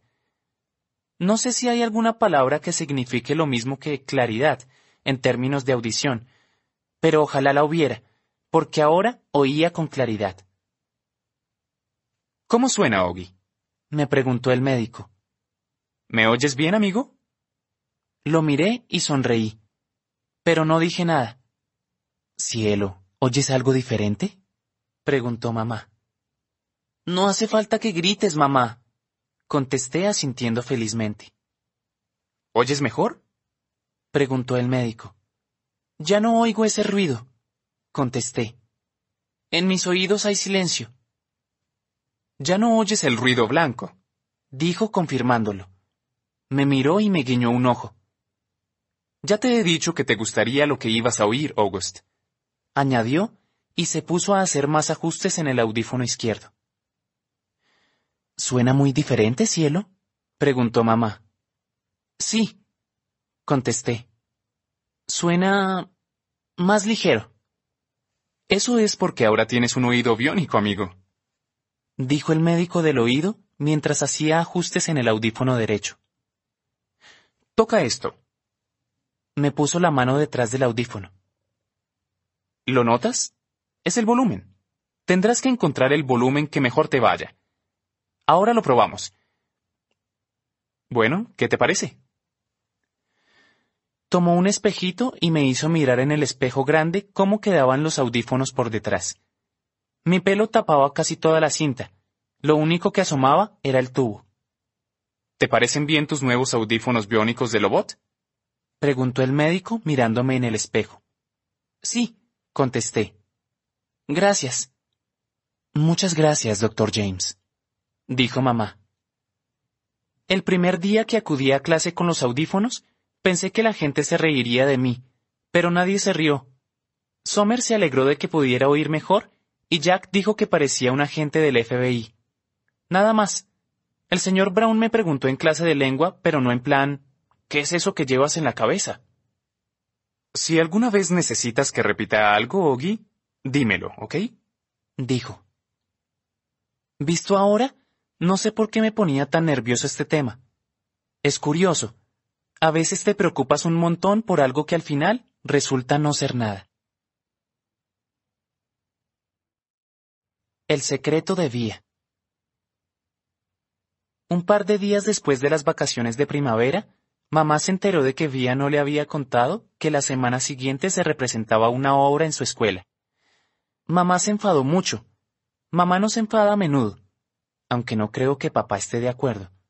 Pero estaba muy enfadada con Vía. Las dos discutieron a lo bestia. Oí que se gritaban la una a la otra en la habitación de Vía. Mis oídos biónicos de Lobot oyeron a mamá decir, ¿Qué te pasa, Vía? Últimamente estás de mal humor, taciturna y todos son secretos. ¿Qué tiene de malo que no les haya hablado de una estúpida obra? Vía estaba prácticamente gritando. Ni siquiera tengo un papel con diálogos.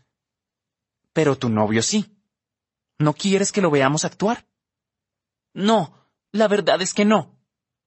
Deja de gritar. Tú has gritado primero. Déjame en paz, ¿quieres? Se te ha dado de maravilla dejarme sola durante toda mi vida, así que no tengo ni idea de por qué ahora que voy al colegio te interesas por mí. No sé qué le contestó mamá, porque de repente se quedaron calladas y ni siquiera mis oídos biónicos de Lobot pudieron captar alguna señal. Mi cueva. A la hora de cenar ya parecían haber hecho las paces. Papá tenía que quedarse a trabajar hasta tarde. Daisy estaba durmiendo. Había vomitado mucho durante el día y mamá pidió cita para llevarla al veterinario a la mañana siguiente. Estábamos los tres sentados sin que nadie dijera nada. ¿Vamos a ver a Justin actuar en una obra de teatro? dije por fin. Vía no contestó, pero se quedó mirando su plato. ¿Sabes qué, Ogi? contestó mamá en voz baja. No me había dado cuenta de qué obra era, y es una que no va a resultarle interesante a alguien de tu edad. O sea que no estoy invitado, dije mirando a Vía. Yo no he dicho eso, contestó mamá. Lo que pasa es que no creo que fueras a disfrutarla. Te aburrirías como una ostra, dijo Vía como acusándome de algo. ¿Van a ir papá y tú? pregunté. ¿Irá papá? dijo mamá. Yo me quedaré en casa contigo. ¿Cómo? gritó Vía. Genial. Así que vas a castigarme por haber sido sincera no yendo a ver la obra. Para empezar, eras tú quien no quería que fuéramos, ¿recuerdas? contestó mamá. Pero ahora que sabes por qué, claro que quiero que vayan, dijo Vía. Bueno, pues tengo que tener en cuenta los sentimientos de todos, Vía repuso mamá. ¿De qué están hablando? grité. De nada. Me soltaron las dos al mismo tiempo. De algo del colegio de Vía que no tiene nada que ver contigo, dijo mamá. Mentira, contesté. ¿Cómo dices? Replicó mamá escandalizada. Hasta Vía parecía sorprendida. Digo que es mentira, grité. Es mentira le grité a Vía mientras me levantaba. Las dos son unas mentirosas. Me mienten en la cara como si fuera idiota. Siéntate, Ogi, dijo mamá agarrándome del brazo. Me libré de ella y señalé a Vía. ¿Crees que no sé lo que pasa? Grité. ¿Que no quieres que tus nuevos amigos se enteren de que tu hermano es un monstruo? Ogi, gritó mamá. Eso no es verdad. Deja de mentirme, mamá, chillé. Deja de tratarme como a un bebé. No soy retrasado. Sé lo que pasa. Eché a correr por el pasillo hasta llegar a mi habitación y cerré la puerta con tanta fuerza que oí caer unos trocitos de pared dentro del marco. Luego me dejé caer sobre la cama y me tapé con las mantas. Me tapé mi cara asquerosa con las almohadas y amontoné todos mis peluches sobre las almohadas, como si estuviera dentro de una cueva. Si pudiera pasearme por ahí con una almohada sobre la cara a todas horas, lo haría. Ni siquiera sabía por qué me había enfadado tanto. Al empezar la cena no estaba enfadado. Ni siquiera estaba triste. Pero de pronto exploté. Sabía que Vía no quería que fuera a su estúpida obra de teatro. Y sabía por qué. Pensé que mamá me seguiría hasta mi habitación enseguida, pero no lo hizo. Quería que me encontrara dentro de mi cueva hecha de animales de peluche. Así que esperé un poco más, pero pasados diez minutos aún no había ido a buscarme. Estaba muy sorprendido. Siempre va a ver cómo estoy cuando me meto en mi habitación molesto por algo. Me imaginé a mamá y a Vía hablando de mí en la cocina. Supuse que Vía se sentiría fatal. Me imaginé a mamá asumiendo toda la culpa. Y papá también se enfadaría con ella cuando volviera a casa. Hice un agujero a través del montón de almohadas y animales de peluche y miré el reloj que hay colgado en la pared. Había pasado media hora y mamá aún no había acudido a mi habitación. Escuché atentamente para ver si oía algo en las otras habitaciones. ¿Aún estarían cenando? ¿Qué estaba pasando? Por fin se abrió la puerta. Era Vía. Ni siquiera se molestó en acercarse a mi cama, y no entró suavemente como me había imaginado, sino bruscamente.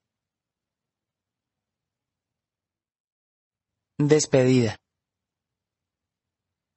Ogi, dijo Vía. Ven, deprisa. Mamá tiene que hablar contigo. No pienso pedir perdón. No tiene nada que ver contigo, gritó. No todo lo que sucede en el mundo tiene que ver contigo, Ogi. Date prisa. Daisy está enferma. Mamá se la va a llevar al veterinario de urgencia. Ven a despedirte de ella. Aparté las almohadas que tenía sobre la cara y la miré. Entonces vi que estaba llorando. ¿A qué te refieres con despedirme de ella? Vamos, dijo tendiéndome la mano. Le tomé la mano y la seguí por el pasillo hasta la cocina. Daisy estaba tumbada de lado en el suelo con las patas estiradas al frente. Jadeaba un montón, como si hubiera estado corriendo por el parque. Mamá estaba arrodillada a su lado, acariciándole la cabeza. ¿Qué ha pasado? pregunté. Se puso a gimotear de repente, contestó Vía arrodillándose junto a mamá. Miré a mamá que también estaba llorando. Voy a llevarla al hospital veterinario que hay en el centro, dijo. El taxi está a punto de llegar por mí. El veterinario hará que se ponga bien, ¿no? pregunté. Mamá me miró. Eso espero, cielo, dijo en voz baja. Pero la verdad es que no lo sé. Pues claro que sí, exclamé. Daisy vomita mucho últimamente, Ogi. Y es mayor. Pero podrán curarla, dije mirando a Vía para que me diera la razón. Pero Vía no levantó la vista. A mamá le temblaban los labios. Creo que ha llegado el momento de despedirnos de Daisy, Ogi. Lo siento. ¡No! grité. No queremos que sufra, Ogi, dijo. Sonó el teléfono. Atendió Vía. Gracias. Contestó y colgó. El taxi está ahí afuera, dijo secándose las lágrimas con el dorso de la mano. Ogi, ¿puedes abrirme la puerta, cielo? Preguntó mamá mientras recogía a Daisy con mucho cuidado, como si fuera un enorme bebé. Por favor, mamá, no. dije llorando, colocándome entre ella y la puerta. Cielo, por favor, contestó mamá. Pesa mucho. ¿Y papá? repuse llorando. Irá directamente al hospital, dijo mamá. Él tampoco quiere que Daisy sufra, Oggy. Vía me apartó de delante de la puerta y se la abrió a mamá. Tengo el celular prendido por si necesitan cualquier cosa, le dijo mamá a Vía. ¿Puedes taparla con la manta? Vía asintió, pero estaba llorando como una loca. Despídanse de Daisy, chicos, dijo mamá con las lágrimas cayéndole a mares por la cara. Te quiero, Daisy, dijo Vía y le dio un beso a Daisy en la nariz. Te quiero mucho. Adiós, chica, le susurré al oído. Te quiero. Mamá bajó los escalones que daban a la calle con Daisy en brazos. El taxista había abierto la puerta de atrás y la vimos entrar. Antes de cerrar la puerta, mamá nos miró allí plantados junto a la entrada y nos saludó con la mano. Creo que nunca la he visto tan triste. Te quiero, mamá, dijo Vía. Yo también, mamá, añadí yo. Lo siento, mamá. Mamá nos lanzó un beso y cerró la puerta. Vimos cómo se iba el taxi y Vía cerró la puerta de casa. Me miró durante un segundo y luego me dio un abrazo fortísimo mientras los dos nos echábamos a llorar. Los juguetes de Daisy. Justin llegó a casa una hora después y me dio un fuerte abrazo. Lo siento, Oggy, me dijo. Nos sentamos todos en la sala sin decir nada. Por algún motivo, Vía y yo habíamos reunido todos los juguetes de Daisy que estaban desperdigados por toda la casa, y los habíamos puesto en un montoncito sobre la mesa baja. Estábamos mirando fijamente ese montoncito. Es la mejor perra del mundo, dijo Vía. Lo sé, contestó Justin pasándole la mano por la espalda. ¿Ha empezado a gimotear de repente? pregunté. Vía asintió con la cabeza. Dos segundos después de irte tú de la mesa, contestó. Mamá iba a seguirte a tu habitación, pero Daisy ha empezado a gimotear. ¿Cómo? pregunté. Pues gimoteando, no sé dijo Vía. ¿Como si aullara? Pregunté. Gimoteando, Oggy, contestó impaciente. Se ha puesto a gemir como si algo le hiciera mucho daño, y jadeaba como loca. Entonces se ha dejado caer y mamá ha intentado levantarla, pero evidentemente le debía de doler mucho y le ha dado un mordisco a mamá. ¿Cómo? Cuando mamá ha intentado tocarle la barriga, Daisy la ha mordido en la mano, explicó Vía. Daisy nunca muerde a nadie, contesté. No era la misma de siempre, añadió Justin. Está claro que le dolía mucho. Papá tenía razón, dijo Vía. No deberíamos haber dejado que empeorara tanto. ¿Qué quieres decir? pregunté.